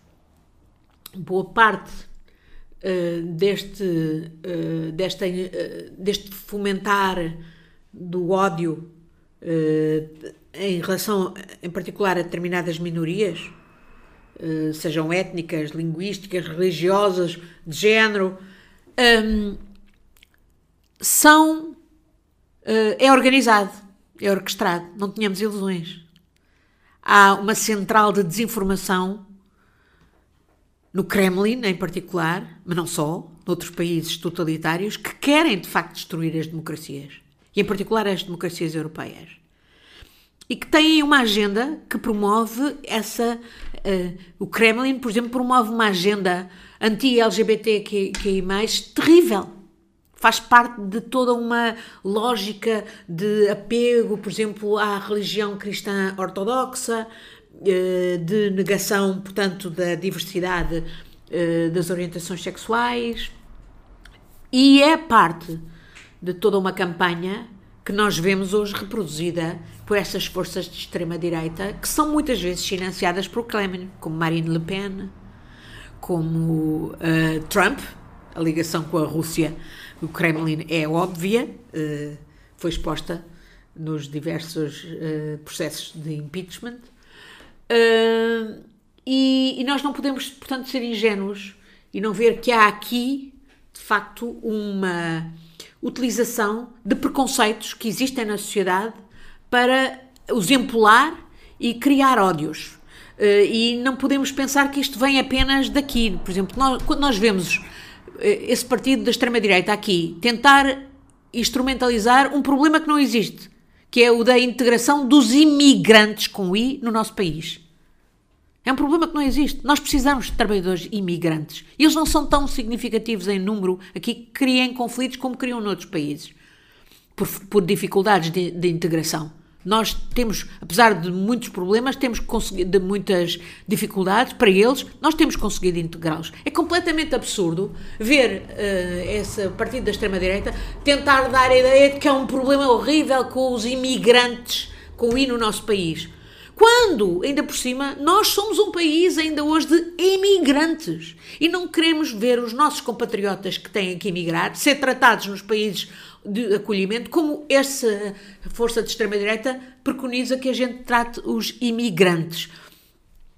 Eles estão a inventar problemas que não existem, eles estão a inventar um problema porque que é um problema noutras sociedades, mas que não é aqui. Mas eles importam o discurso como importam o discurso contra determinadas etnias, que não são também um problema, quando o problema é justamente incluí-las, integrá-las cada vez melhor, zelar pela sua inclusão. Como fazem um, um, um, discurso contra os pobres, que eles chamam de subsídio dependentes, quando o problema é já também, mais uma vez, de inclusão. Uh, portanto, nós não podemos olhar para as campanhas da extrema-direita no nosso país completamente desligada do que está a passar noutros países. E como vos digo, eu hoje vi total semelhança entre o discurso que o, que o líder desse partido de extrema-direita começou a ensaiar para procurar pôr em causa os resultados das nossas eleições com o que Trump neste momento está a fazer na América. Eu não confundo é, e acho que é importante não confundir, as forças e os dirigentes da extrema-direita populista com os apoiantes, porque eu compreendo que há muitos cidadãos que estão de tal maneira fartos, uh, desencantados, desiludidos com a democracia, por verem todos esses bloqueios na justiça, na, na, na, por se sentirem sem oportunidades, uh, desempregados, sem capacidade de melhorar as suas vidas, que depois se encantam com os discursos simplistas destes uh, charlatães eh, perigosos. Ora bem, eu penso que a nossa obrigação como democratas é justamente recuperar esses cidadãos e demonstrar que estes vendedores da banha da cobra uh, uh, são soluções não só apenas enganosas, que não são soluções nenhumas, mas são muito perigosas porque semeiam ódios, divisões e violência e insegurança nas nossas sociedades. Ora, num momento como este da pandemia, mais do que nunca nós temos de trabalhar pela união e não pela desunião dos nossos concidadãos. Isto é evidentemente um populismo maligno. A pergunta que eu tenho é: existe um populismo que seja benigno? Olha, eh, parece que historicamente a origem do nome populistas até foi benigno. Foi um grupo de, na América, justamente, de, de pessoas que se rebelavam justamente em relação a a impostos e a apropriação de condições de trabalho, de, de económicas, eh, que até tinha era uma agenda até para o trabalhador interessante. Só que o, eh, isso ganha um mau nome, no fundo, eh, passou a ser soluções muito simplistas e que sabemos são instrumentais para, no fundo, projetar projetos, projetar estratégias de de, de poder pessoal, de, de, poder autoritário, eh, que são uh, o contrário da, da democracia e que põem em causa a democracia. Assumiu-se como candidata do campo do socialismo democrático. Isto é um sinal de ruptura com a linha da terceira via que invadiu o Partido Socialista? Essa terceira via, onde é que já lá vai? Hum, o problema não é a terceira via. Problema é que, de facto, nós, eh, em alguns setores, eh, deixámos-nos contaminar pelas ideias e até por práticas neoliberais. Olha, aparecer um senhor que é representante da, da saúde privada e que é um destacado militante, que até foi membro do, do governo e uh, do governo socialistas. E, aliás, não, não são um, são dois. Uh, um homem e uma mulher. Eu lamento, mas não tenho, não tenho nada contra essas pessoas e não tenho nada que façam a sua vida em defesa dos interesses da, do, da saúde privada. Agora, que não tentem controlar a agenda do Partido Socialista nessa matéria e desvirtuar aquilo que deve ser central, que é o reforço do Serviço Nacional de Saúde. E, e pôr em causa, por exemplo, os esforços da atual ministra, neste contexto terrível da pandemia, para uh, ter as melhores condições, digamos, negociais para garantir que, por exemplo, há colaboração dos privados, mas a preços de custo do Serviço Nacional de Saúde e não com os lucros majorados que os privados entendem. Eu, por exemplo, é uma das áreas onde eu critico abertamente o atual Presidente da República, que deu, no momento em que a Ministra precisava de mais força negocial para justamente uh, chegar a um entendimento com os privados sobre a disponibilização deles também para atender a doentes Covid e não Covid, o Presidente da República deu palco em Belém aos privados, de alguma maneira minando a capacidade negocial do governo. Isto do meu ponto de vista, é intolerável. E os, se os socialistas não percebem isto, e, não, e se não percebem que um segundo mandato de Marcelo Rebelo de Sousa seria muito mais disto, bem, uh, então é porque uh, acreditam nas histórias da carochinha. Estamos a enfrentar simultaneamente uma crise pandémica, uma crise económica e uma crise climática. O sistema económico capitalista é um sistema que coloca o lucro à frente das necessidades das pessoas, da saúde, da sustentabilidade ambiental e, ao mesmo tempo, eh, perpetua graves desigualdades socioeconómicas. Precisamos de uma mudança de políticas ou precisamos mesmo de uma mudança de sistema? Precisamos de uma mudança de políticas, mas que justamente eh, favoreça a mudança de sistema e, desde logo, o objetivo de, de, responder às alterações climáticas, que é uma questão de sobrevivência da espécie, do planeta, uh, com a transformação uh, energética, com a, também acoplado à transformação digital.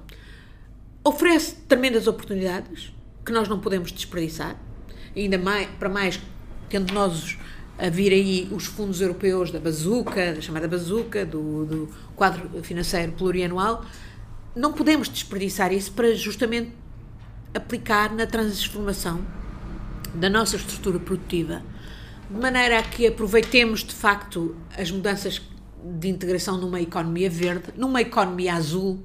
O mar não pode continuar a ser verbo só de encher, nós temos que realmente assumir as nossas responsabilidades e tirar partido do nosso mar, que é estratégico a todos os níveis, tem recursos estratégicos fundamentais.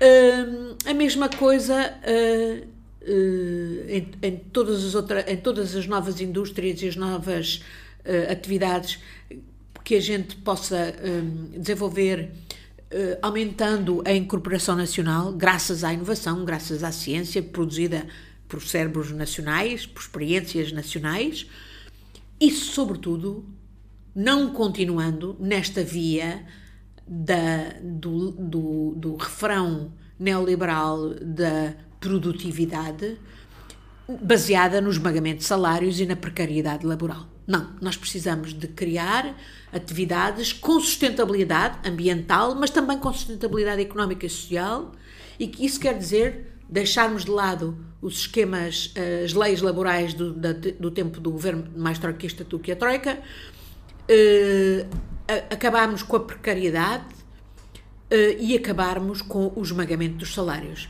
Temos que rever carreiras, temos que rever setores da administração pública, desde logo os profissionais da saúde, desde logo também os profissionais da educação, os docentes. Nós não Nós estamos em, em risco de em breve não ter professores. Se só 0,6% dos atuais professores têm menos de 30 anos, o que é que vai ser o nosso quadro docente se tão pouca gente é atraída pela carreira docente hoje? Isto tem absolutamente de ser revisto. O governo tem que encarar isto como uma prioridade. Porque a educação é o grande elevador social, é fundamental para nós, para nós nos desenvolvermos e, sermos, eh, e, e, e termos uma economia que também saia da estagnação. Portanto, sim, nós precisamos absolutamente ter políticas públicas, vamos ter fundos, não vai haver falta de dinheiro para a formação, para o investimento público, que é indispensável, mas, mas temos que trabalhar por um novo sistema, porque continuar no sistema neoliberal é uma receita para o abismo. É uma receita para a insustentabilidade, é uma receita para a perversão da natureza, porque o atual processo produtivo, extrativista, é um processo que viola a natureza e é por isso que estamos com a pandemia. Quer dizer, a pandemia é o resultado da, uh, da violação do, da separação entre uh, e do respeito pela natureza por parte do, da, da espécie humana. Uh, a, a, desflorestação é o que explica que haja mais acesso às espécies selvagens que hoje são comidas na China e que dão origem à transmissão de doenças de animais selvagens para os seres humanos, como aconteceu com esta origem desta pandemia. Portanto, se querem melhor demonstração, e quem. Hoje estamos, alguns dizem já na terceira vaga da pandemia, amanhã podemos ter outra pandemia, exatamente em consequência do mesmo processo que resulta exatamente da perversão da, do respeito pela natureza. Nós temos que voltar a um modo de económico que respeite a natureza, que dê resposta às alterações climáticas, que sejam, eh, que sejam que desenvolvam a economia realmente sustentável, circular, com reutilização dos, dos recursos, eh, economia verde e azul e criar de facto emprego de qualidade, com salários decentes, emprego com futuro para os jovens do nosso país para que eles não continuem a ser empurrados para a imigração se querem ver concretizados os seus projetos de realização pessoal e profissional. É indecoroso que ainda hoje muitos jovens portugueses, dos mais qualificados ou menos qualificados, tenham que emigrar se querem se ingrar na vida. Não pode ser. É aqui e agora que nós temos que criar oportunidades. Eu espero que com os fundos europeus este governo não perca a oportunidade de fazer a diferença. E como Presidente da República, sendo eleita, tudo farei para ajudar o governo nessas mudanças estruturais de que o país absolutamente precisa para, para sair da cepa torta e para dar futuro aos nossos jovens. E eu tenho a certeza que se os nossos jovens estiverem contentes, os seus pais e os seus avós da minha geração contentes viverão, muito mais contentes viverão. O principal objetivo do socialismo é chegarmos a uma sociedade sem classes. Qual acha ser a melhor estratégia para lá chegar? Eu acho que hoje uh, não vejo ninguém a propor-se esse objetivo. É um, infelizmente, uh, do meu ponto de vista, uh, a igualdade é um valor essencial. E é um valor essencial para a sustentabilidade das sociedades porque, democráticas. Porque sem igualdade e sem uma classe média, digamos, forte, eh, é, é, é normal que, eh, e agravando-se as desigualdades, eh, é normal que também se agrave o potencial de enfrentamento, de destabilização, de enfrentamento, de violência. Digamos que eu, como socialista, sim, trabalho por esse objetivo de uma sociedade sem classes, mas não tenho ilusões de ainda o ver realizada em dias da minha vida. Acho que o que eu vi foi, por causa das teses neoliberais, que contaminaram todos, no discurso e na prática, uh, foi um agravamento brutal das desigualdades, com perigosas, perigosos enfrentamentos aí. Os, os mais com as empresas e, os, e as famílias mais ricas do planeta, hoje a porem em causa a própria autoridade dos Estados. E, por exemplo, uma das áreas onde eu penso que é absolutamente essencial a regulação europeia e, e, portanto, a nível global, é a área do digital. O poder transformador do digital e das tecnologias, desde os big data à inteligência artificial, não só enriqueceram desmesuradamente algumas companhias que hoje são verdadeiros monopólios e que eh, são mais poderosas que muitos Estados, o que é intolerável, como eh, eh, agravaram terrivelmente as desigualdades. Os 1% dos haves e os 99% dos have-nots. Isto é a destruição da democracia. E é por isso que nós estamos a ver o que estamos a ver de ataque à democracia por todo lado, a começar nos Estados Unidos. Uh, nós temos que perceber que isto não pode continuar. E para isso precisamos de fortalecer a classe média, precisamos de trabalhar contra as desigualdades, precisamos ter uma estratégia nacional de combate à pobreza e solidificar a, a classe média e impedir que haja gritantes desigualdades no nosso país, porque senão essa será uma receita de violência e de destruição da democracia. E eu não quero ver isso, eu trabalho contra isso. Numa escala de 1 a 10, na qual a escola de Chicago é 1 e os planos quinquenais são o 10, onde se encontra Ana Gomes? Bom, uh, estou para aí no 7 ou 8. Isto é, eu acho que a planificação é fundamental, mas não deve ser uma planificação tão. Uh, uh, tão obtusa que nos desvie dos ajustamentos que derivam da evolução das circunstâncias, etc. Mas acho que a planificação é importante. Por exemplo, acho que é importante planificar como é que vamos usar os fundos europeus que vêm aí, em que áreas é que os vamos aplicar, quais são as áreas que são estratégicas, onde é que fazem diferença, seja no combate à pobreza, que tem que ser uma prioridade, seja, e em particular a pobreza dos, das crianças, temos cerca de 20% da população infantil em, em, risco de pobreza, em famílias pobres, que até nem sequer são famílias sem trabalho, são famílias que têm trabalho, mas vivem de salários tão baixos que não, que não passam do limiar da pobreza.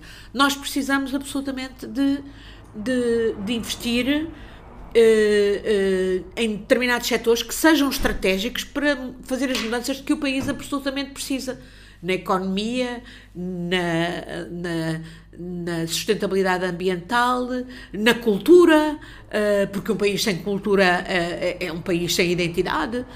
nós não podemos continuar com esta desvalorização do nosso setor da cultura e a precarização é particularmente grave no setor da cultura, nós precisamos de uma estratégia nacional de um, de um, de, de, de um orçamento para a cultura, precisamos de ter, por exemplo, um estatuto do agente cultural que permita que as pessoas não fiquem na vulnerabilidade em que se acharam. Eh, nós precisamos, portanto, há, há, há áreas que são chave, são estratégicas, onde nós podemos aplicar esses fundos e para isso tem que haver um planeamento, sim. Não há mal nenhum no planeamento. Agora, esse planeamento tem que ser ajustado à medida que vemos que algumas coisas funcionam, outras não funcionam, outras são mais rentáveis do que outras. E é exatamente para esse tipo de debate, que eu penso que é um debate nacional, para uma estratégia nacional, que eu quero convocar o país. Sendo Presidente da República, eu acho que estamos um bocado à deriva. Temos aí grandes oportunidades, eh, resultantes do, do, do, dos fundos europeus. Temos também grandes desafios, resultados das transformações eh, gravíssimas que resultam desta crise pandémica, designadamente do crescimento hum, perigosíssimo das desigualdades, e portanto temos que tomar medidas e temos que fazer escolhas estratégicas. E eu penso que isto não é uma questão para ser apenas uh, quem é presidente ou quem é governo a, a decidir. Temos que convocar todos os cidadãos para este debate e assentar em linhas de desenvolvimento que, de facto, deem oportunidades de futuro ao país, aos nossos jovens, deem melhores condições de segurança aos mais idosos, porque a solidariedade eh, entre gerações também resulta, de facto, dos jovens sentirem que têm oportunidades aqui e agora. E são essas oportunidades aqui agora que dão sustentabilidade, por exemplo, à segurança social, que vai uh, proteger o, os mais uh, idosos Uh, e, uh, e, portanto, nós precisamos de visão estratégica. E essa visão estratégica exige planeamento. É evidente. Só para deixar uma nota de curiosidade, que a Marisa Matias escolheu 6, portanto a Ana Gomes é mais socialista. Eu também, eu também acho que sou. Eu também acho que sou. E mais, e mais, e mais. E, e o que não sou de certeza é apologista das teses uh, ultraliberais de que o mercado tudo regula. Nós vimos o, o, efeito desastroso na crise do Lehman Brothers e na crise subsequente das moedas soberanas, de que tanto nos afetou, como essa receita é um desastre. O mercado não regula tudo, pelo contrário, o mercado não dispensa Estados capazes, fortes. Não é em todas as áreas, haverá muitas áreas onde os Estados só precisam de ser reguladores, mas há outras áreas onde, obviamente, os Estados têm que ser fortes e ter autoridade na saúde, na educação, nas forças de segurança, nas forças armadas, nós precisamos de Estado forte. Nos tribunais, na justiça, precisamos de Estado forte, Estado capaz. Na administração pública. Nós não podemos continuar neste processo de desnatação da administração pública à pala das teses neoliberais que, no fundo, querem arredar o Estado de tudo. Isso é uma receita para o desastre. Nesse aspecto, sou absolutamente, visceralmente contra as teses de, da Escola de Chicago, que, aliás, só foram aplicadas com muito, má, muito maus resultados no Chile de Pinochet. Relativamente às forças de segurança, que agora falou, a esquerda parece ter abandonado um conjunto de preocupações relacionadas com a segurança e a defesa, deixando esse espaço para a direita. Sendo uma socialista progressista, como se posiciona perante estes valores e como é que acha que a esquerda deve atuar? Oh, Beatriz, quando eu entrei para o Parlamento Europeu em 2004, fui-me imediatamente membro de uma subcomissão que foi nessa altura criada, que era a Subcomissão de Segurança e Defesa. E durante 15 anos estive no Parlamento Europeu, fui membro da Subcomissão de Segurança e Defesa, da mesma maneira que fui sempre membro também da Subcomissão de Direitos Humanos. Para mim, são duas, duas faces da mesma moeda, que é a segurança dos cidadãos. É a segurança humana, que inclui a segurança no dia a dia, não só na proteção do emprego ou da habitação, mas também do ambiente de segurança. E, uh, e o que me levou a isso foi a experiência de Jakarta, em que, nós convivi, em que eu vivia com o terrorismo. Uh, aqui em Portugal toda a gente ouviu falar da bomba de Bali em 2002, em que, morreram, em que morreu um soldado português, o soldado Diogo Ribeirinho. Eu andei à procura dos restos dele naquelas morgues improvisadas. Uh, mas uh, todos os dias morriam terroristas que nem tordos às mãos da, do, da filial local da Al-Qaeda, que era a Jemaah Islamia. E eu percebi, por aquela experiência, que as questões da segurança são realmente importantes para os cidadãos e cidadãs e não podem ser deixadas à direita. Não podem ser deixadas à direita, porque a direita só tem soluções securitárias e o que eu quero é soluções que levem em conta os direitos humanos, o respeito pelo Estado de Direito, o respeito pelas liberdades cívicas. E, portanto, trabalhei sempre com este interface. Direitos humanos e, e, segurança e defesa. E devo dizer que foi uma experiência extraordinária. Gostei imenso de trabalhar com militares e com polícias de todos os quadrantes, designadamente nas questões do terrorismo. Fui porta-voz da Comissão de Inquérito que o Parlamento Europeu fez ao, ao terrorismo e descobrimos e, e, imensos problemas e imensas, uh, fizemos imensas recomendações. E, e, portanto, acho que nós precisamos de forças armadas, que são, de resto, para um país como Portugal, um sustentáculo da nação, uh, importantíssimas, ainda por cima, porque eu acredito naquela velha máxima ah, romana de se queres, uh, se queres paz, prepara-te para a guerra. Uh, mas temos que as ter bem equipadas. E esta área da segurança e da defesa é uma área que tem estado, nestes anos todos, sim, abandonada à direita, incluindo à direita do PS, e abandonada à corrupção. Olha, o caso dos submarinos é, é, é, paradigmático, mas não é só nos submarinos. E nós não podemos alinhar com isso. Uh, não podemos alinhar com isso. E, portanto, eu acho que a área da segurança e defesa precisa de uma base industrial e tecnológica que foi completamente desmantelada pelo governo Passos Coelho. Gravíssimo. O, o nosso país pode ser um provedor de, de segurança a nível europeu e global, uh, podendo, portanto, mobilizar as suas forças de segurança, forças armadas, para operações no quadro da política comum de segurança e defesa, ou no quadro da NATO, ou no quadro das Nações Unidas, mas para isso tem que as ter, capazes, organizadas bem, bem formadas, bem treinadas, bem equipadas. Sejam forças armadas, sejam forças de segurança. Ora bem, é, é, quer dizer, porque é que nós temos um, o tal movimento zero, onde, pelos vistos, é uma das condutas para a infiltração da extrema-direita nas forças de segurança, sem que ninguém tenha feito nada até hoje, sem que o Presidente da República tenha sequer alertado para o terrível problema que isto é. Quando as instâncias europeias e os observatórios nacionais avisam que este é um problema real, que não é só aqui, é noutros países. Nós não podemos continuar a ter as nossas forças de segurança mal equipadas, mal pagas, mal instaladas. Isso, assim elas não têm nem prestígio, nem autoridade, nem motivação. E deixam-se a regimentar pela extrema-direita.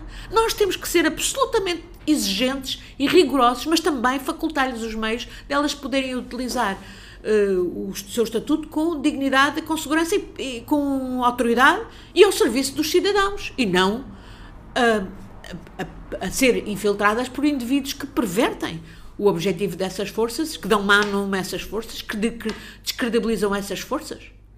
E isto é uma questão muito importante que não pode ser desvalorizada pela esquerda. De maneira nenhuma, se não estamos a fazer o jogo da direita e o que é pior, da extrema-direita.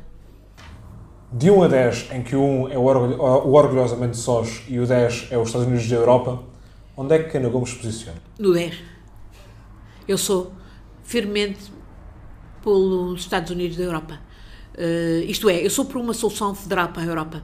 Eu acho que no mundo globalizado e interdependente em que vivemos, nós precisamos da sinergia europeia, nós precisamos da, da integração política europeia. Porque senão não fazemos a diferença na regulação global. Olhe, por exemplo, o digital. Alguém acredita que é Portugal sozinho que vai governar as grandes empresas do digital, que vai quebrar os monopólios do digital? Não. Nem sequer a, a poderosa Alemanha, sozinha. Só eu trabalhei no Regulamento Geral de Proteção de Dados, que é, com todas as suas insuficiências e necessidades de adaptação, é o blueprint, é o que há de matriz de governação do digital a nível global para proteção dos cidadãos quanto à privacidade e quanto aos seus direitos mais elementares. Eh, houve um lobby tremendo das grandes multinacionais do digital contra o Regulamento Geral de Proteção de Dados, até que a gente o conseguiu aprovar. E a partir daí eles disseram: Ok, vamos cumprir. E hoje, nos Estados Unidos, este é um modelo de governação que há para o digital. E foi a Europa que o criou. E fomos nós, do Parlamento Europeu, em particular, que puxámos por ele. Uh, o problema dos offshores e, portanto, da regulação da selva, do, do esvaziar os offshores e do impedir a selva fiscal, também é um problema que não se resolve só a nível de um país pode, podemos tomar muitas medidas a nível nacional para não continuar isto a ser o réu e a bof que é. Mas há muitas coisas que podem, só vão mudar se nós trabalharmos pela regulação ao nível europeu e ao nível global, por exemplo, eu acredito imenso na, na relação com os Estados Unidos. Foi por isso que eu também, nos 15 anos, estive no Parlamento Europeu, fui membro da delegação para os Estados Unidos, porque eu acho que a sinergia entre a Europa e os Estados Unidos pode regular a nível global. Se a Europa e os Estados Unidos, que têm muitas muita, muito em comum na matriz democrática, se entenderem, ai no, na regulação dos offshore, ai na regulação do digital ou muitas outras matérias, a Europa pode fazer a diferença. A Europa está a fazer a diferença agora, por exemplo, em relação às vacinas e a pandemia no passado foi travada. Eu fiz um relatório sobre as ameaças químicas, radiológicas, biológicas e nucleares. As biológicas eram exatamente este tipo de ameaças, como as pandemias. E foram os governos que as travaram, porque, à conta da sua soberania nacional, não se come soberania. A soberania não resolve nada. A soberania tem que ser partilhada. E num quadro exatamente político integrado, que é o quadro da Europa Federal. Eu sou claramente pela Europa Federal e não tenho medo da F-word. É evidente que a doutora Ana Gomes é uma referência política para muitos. Resta-nos agora perguntar quem são as suas referências políticas, porque políticos passados e atuais eh, têm maior respeito e admiração.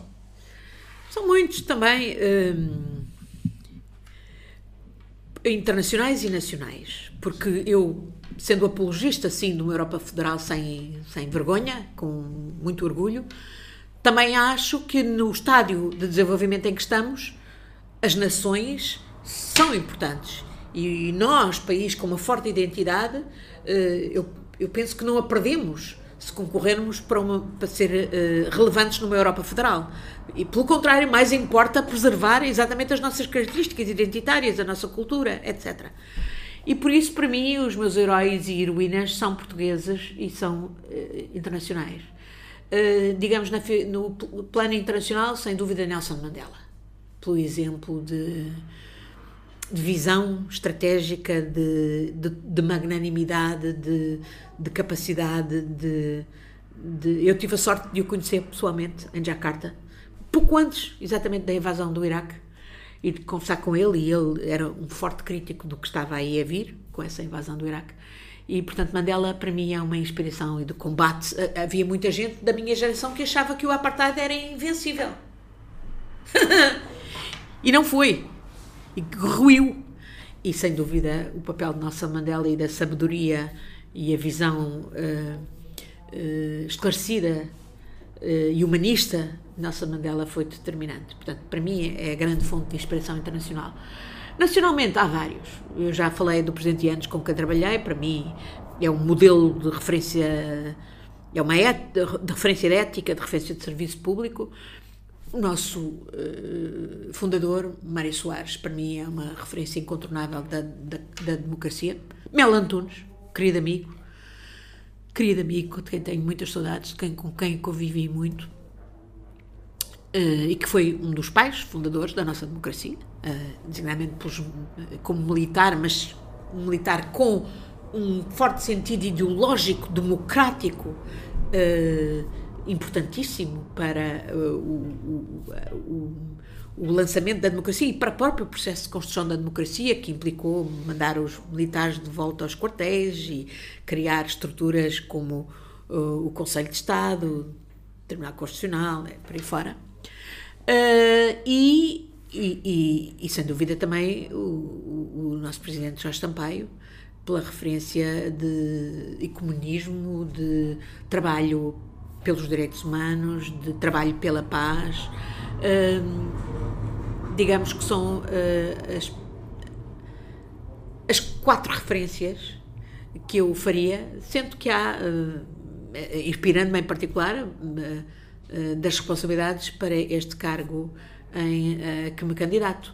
Uh, há outros, uh, por exemplo, hoje tenho muita admiração pela atual Primeira-Ministra da Nova Zelândia, Jacinda Ardern, que tem sido exatamente uma demonstração de uma mulher jovem, capaz de, de, a demonstrar um extraordinário bom senso e uma extraordinária firmeza uh, no enfrentar dos desafios do seu país, com o reforço da, eh, da democracia. Também podia citar-lhe Mary Robinson, que foi a presidente da Irlanda, que eu também conheci pessoalmente, tive com ela em várias missões e que é também uma referência uh, para os direitos humanos, como alta comissária para os direitos humanos.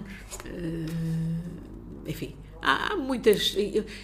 Felizmente, referências de gente de grande qualidade, de grande coragem, uh, de grande visão estratégica uh, não faltam.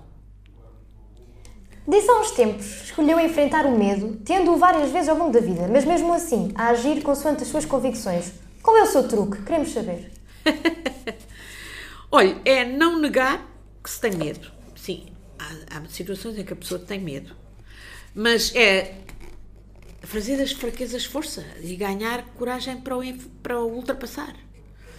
Uh, eu, talvez, uh, a principal, talvez essa tenha sido uma das uh, grandes conquistas da, da passagem pelo MRPP. Eu aprendi a controlar o medo nessas situações em que estive, designadamente quando trabalhava clandestinamente para essas estruturas que, que tinham por trás do MRPP, embora eu na, na altura não soubesse bem.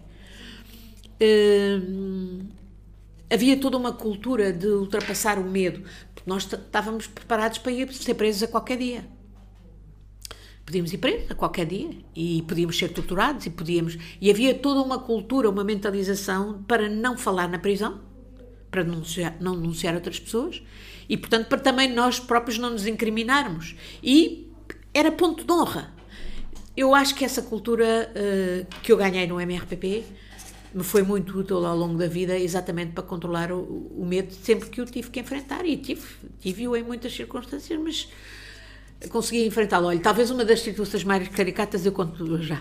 Quando eu organizei esse curso para jovens adidos em 94 no MNE, hum, programámos uma ida a Santa Margarida, a Tancos, onde estavam a preparar-se os nossos paraquedistas para uma missão na Bósnia, suponho. E quando lá entramos, aquele grupo de 15 jovens diplomatas e depois uma mais velha que era eu e, e mais uma ou duas pessoas, que nos acompanhavam, eles passaram, eles começaram a dizer, não, o mundo para nós, paraquedistas, divide-se entre quem salta e quem não salta. Quem salta e quem não salta, aquela conversa ao longo do dia e tal, o mundo divide-se entre quem salta e quem não salta. Até que a certa altura, ao fim da tarde, ou à meia da tarde, levaram-nos perto da Torre de Saltos, tivemos vários briefings lá em Santa, em Santa Margarida, levaram-nos perto da Torre de Saltos e disseram, isto aqui é a nossa Torre de Saltos, e é aqui em que a gente divide o mundo, é aqui que se vê quem salta e quem não salta. Alguém quer saltar? E um, um jovem, o nosso hoje uh, número 2 na Reper, o, o embaixador Pedro Lurti, disse: Eu salto. Ele já tinha saltado uma vez e, portanto, eu salto. E outro disse: Eu salto. E outro disse: Eu salto. E eu pensei: Epá, se estes putos saltam, pá, eu também tenho que saltar. Para já uma mulher tem que saltar. E não vou. Não, tem que ser eu, também tenho que saltar. E disse: Eu também salto. E fui lá para cima. Subi a torre de saltos. Quando cheguei lá assim, eles me começaram a armadilhar, que eles metem os fios e tal. Eu pensei, olha cá para baixo e disse: vamos barruntar completamente. Eu tive um medo, mas quer dizer, não podia. Eu era a chefe daquele grupo, não. não é pronto, apá, íamos borrachar toda cá em baixo. Mas tem que saltar, não há hipótese. Era uma questão de honra. E saltei. E compreendi o que é que os paraquedistas nos tinham querido dizer. O mundo divide-se entre quem salta e quem não salta. Isto é, saltar é vencer o medo. E eu venci o medo. o que fazer para atingir uma sociedade mais inclusiva para as pessoas com deficiência?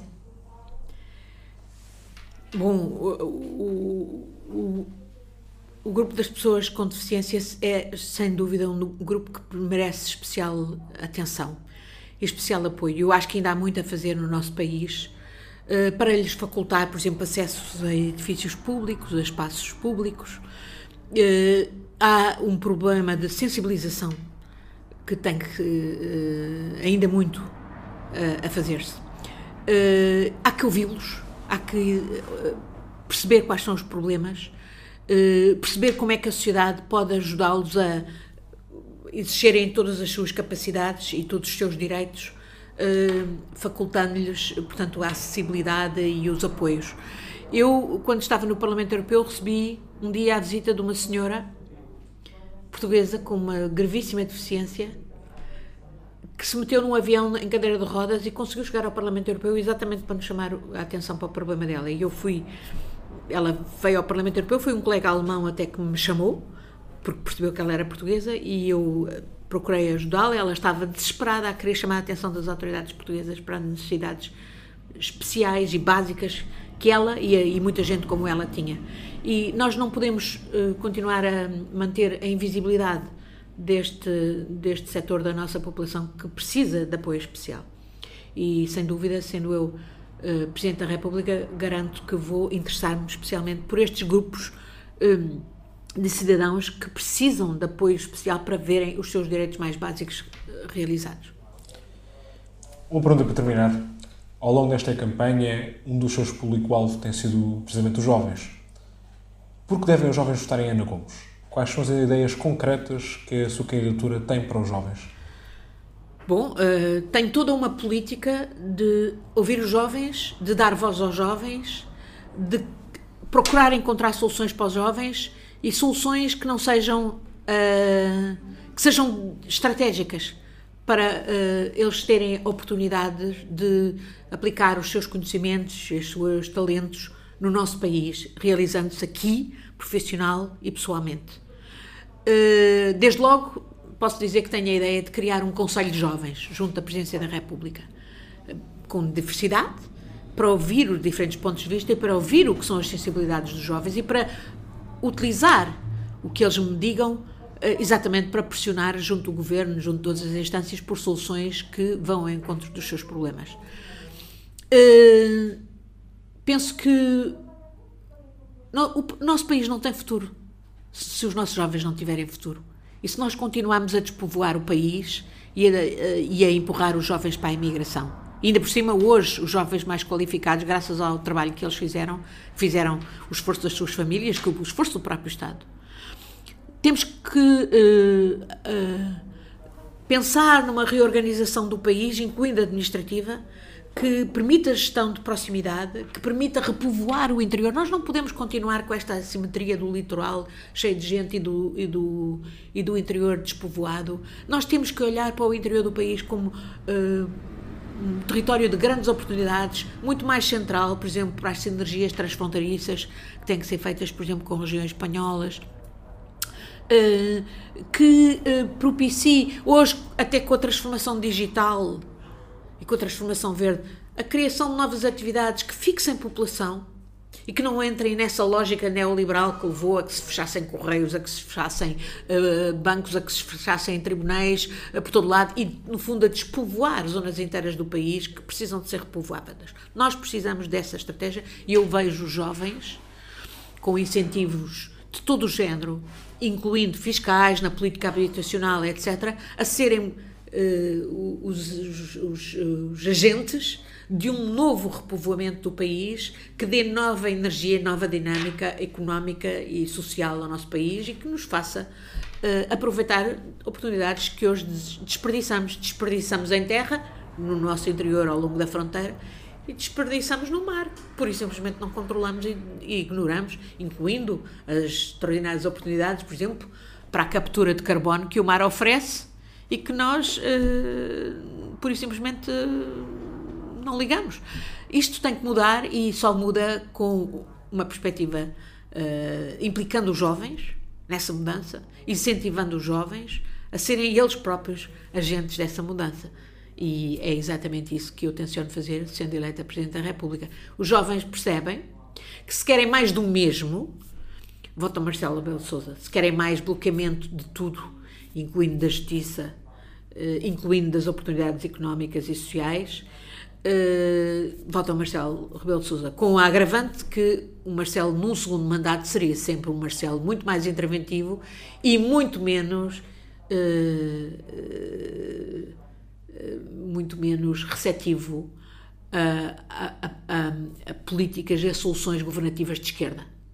Eu não tenho dúvidas nenhumas que o Marcelo, num segundo mandato, trataria de de deixar. Aliás, nós já vemos aí o, ensaiar o da, do, do, regresso de Passos Coelho e não tenho dúvidas nenhumas que isto faz parte da estratégia de Marcelo, como faz parte da estratégia de Marcelo normalizar uma força eh, de extrema-direita que, uh, que é perigosa para a democracia. Portanto, se nós, se os jovens querem mais do mesmo e querem esse, uh, esse futuro, bom, votarão Marcelo se querem uma presidência atuante, colaborando com o governo, apoiando do governo, com, uh, com a, a, separação de poderes, uh, que é uh, com respeito pela separação de poderes, em cooperação franca e leal, mas sem abdicar do julgamento político e da intervenção para mudar o que está mal, então votam Ana Gomes. E se querem futuro, votam Ana Gomes.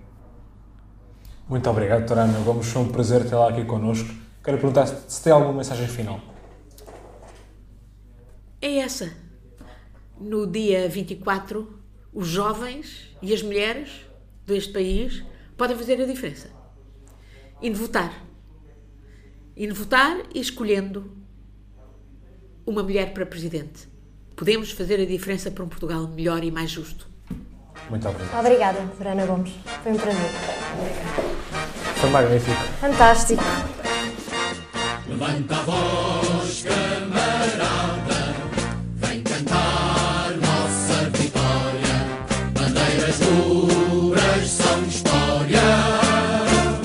Nossa luta é tudo ou nada. Se nas fábricas e nos campos, camaradas, somos o povo.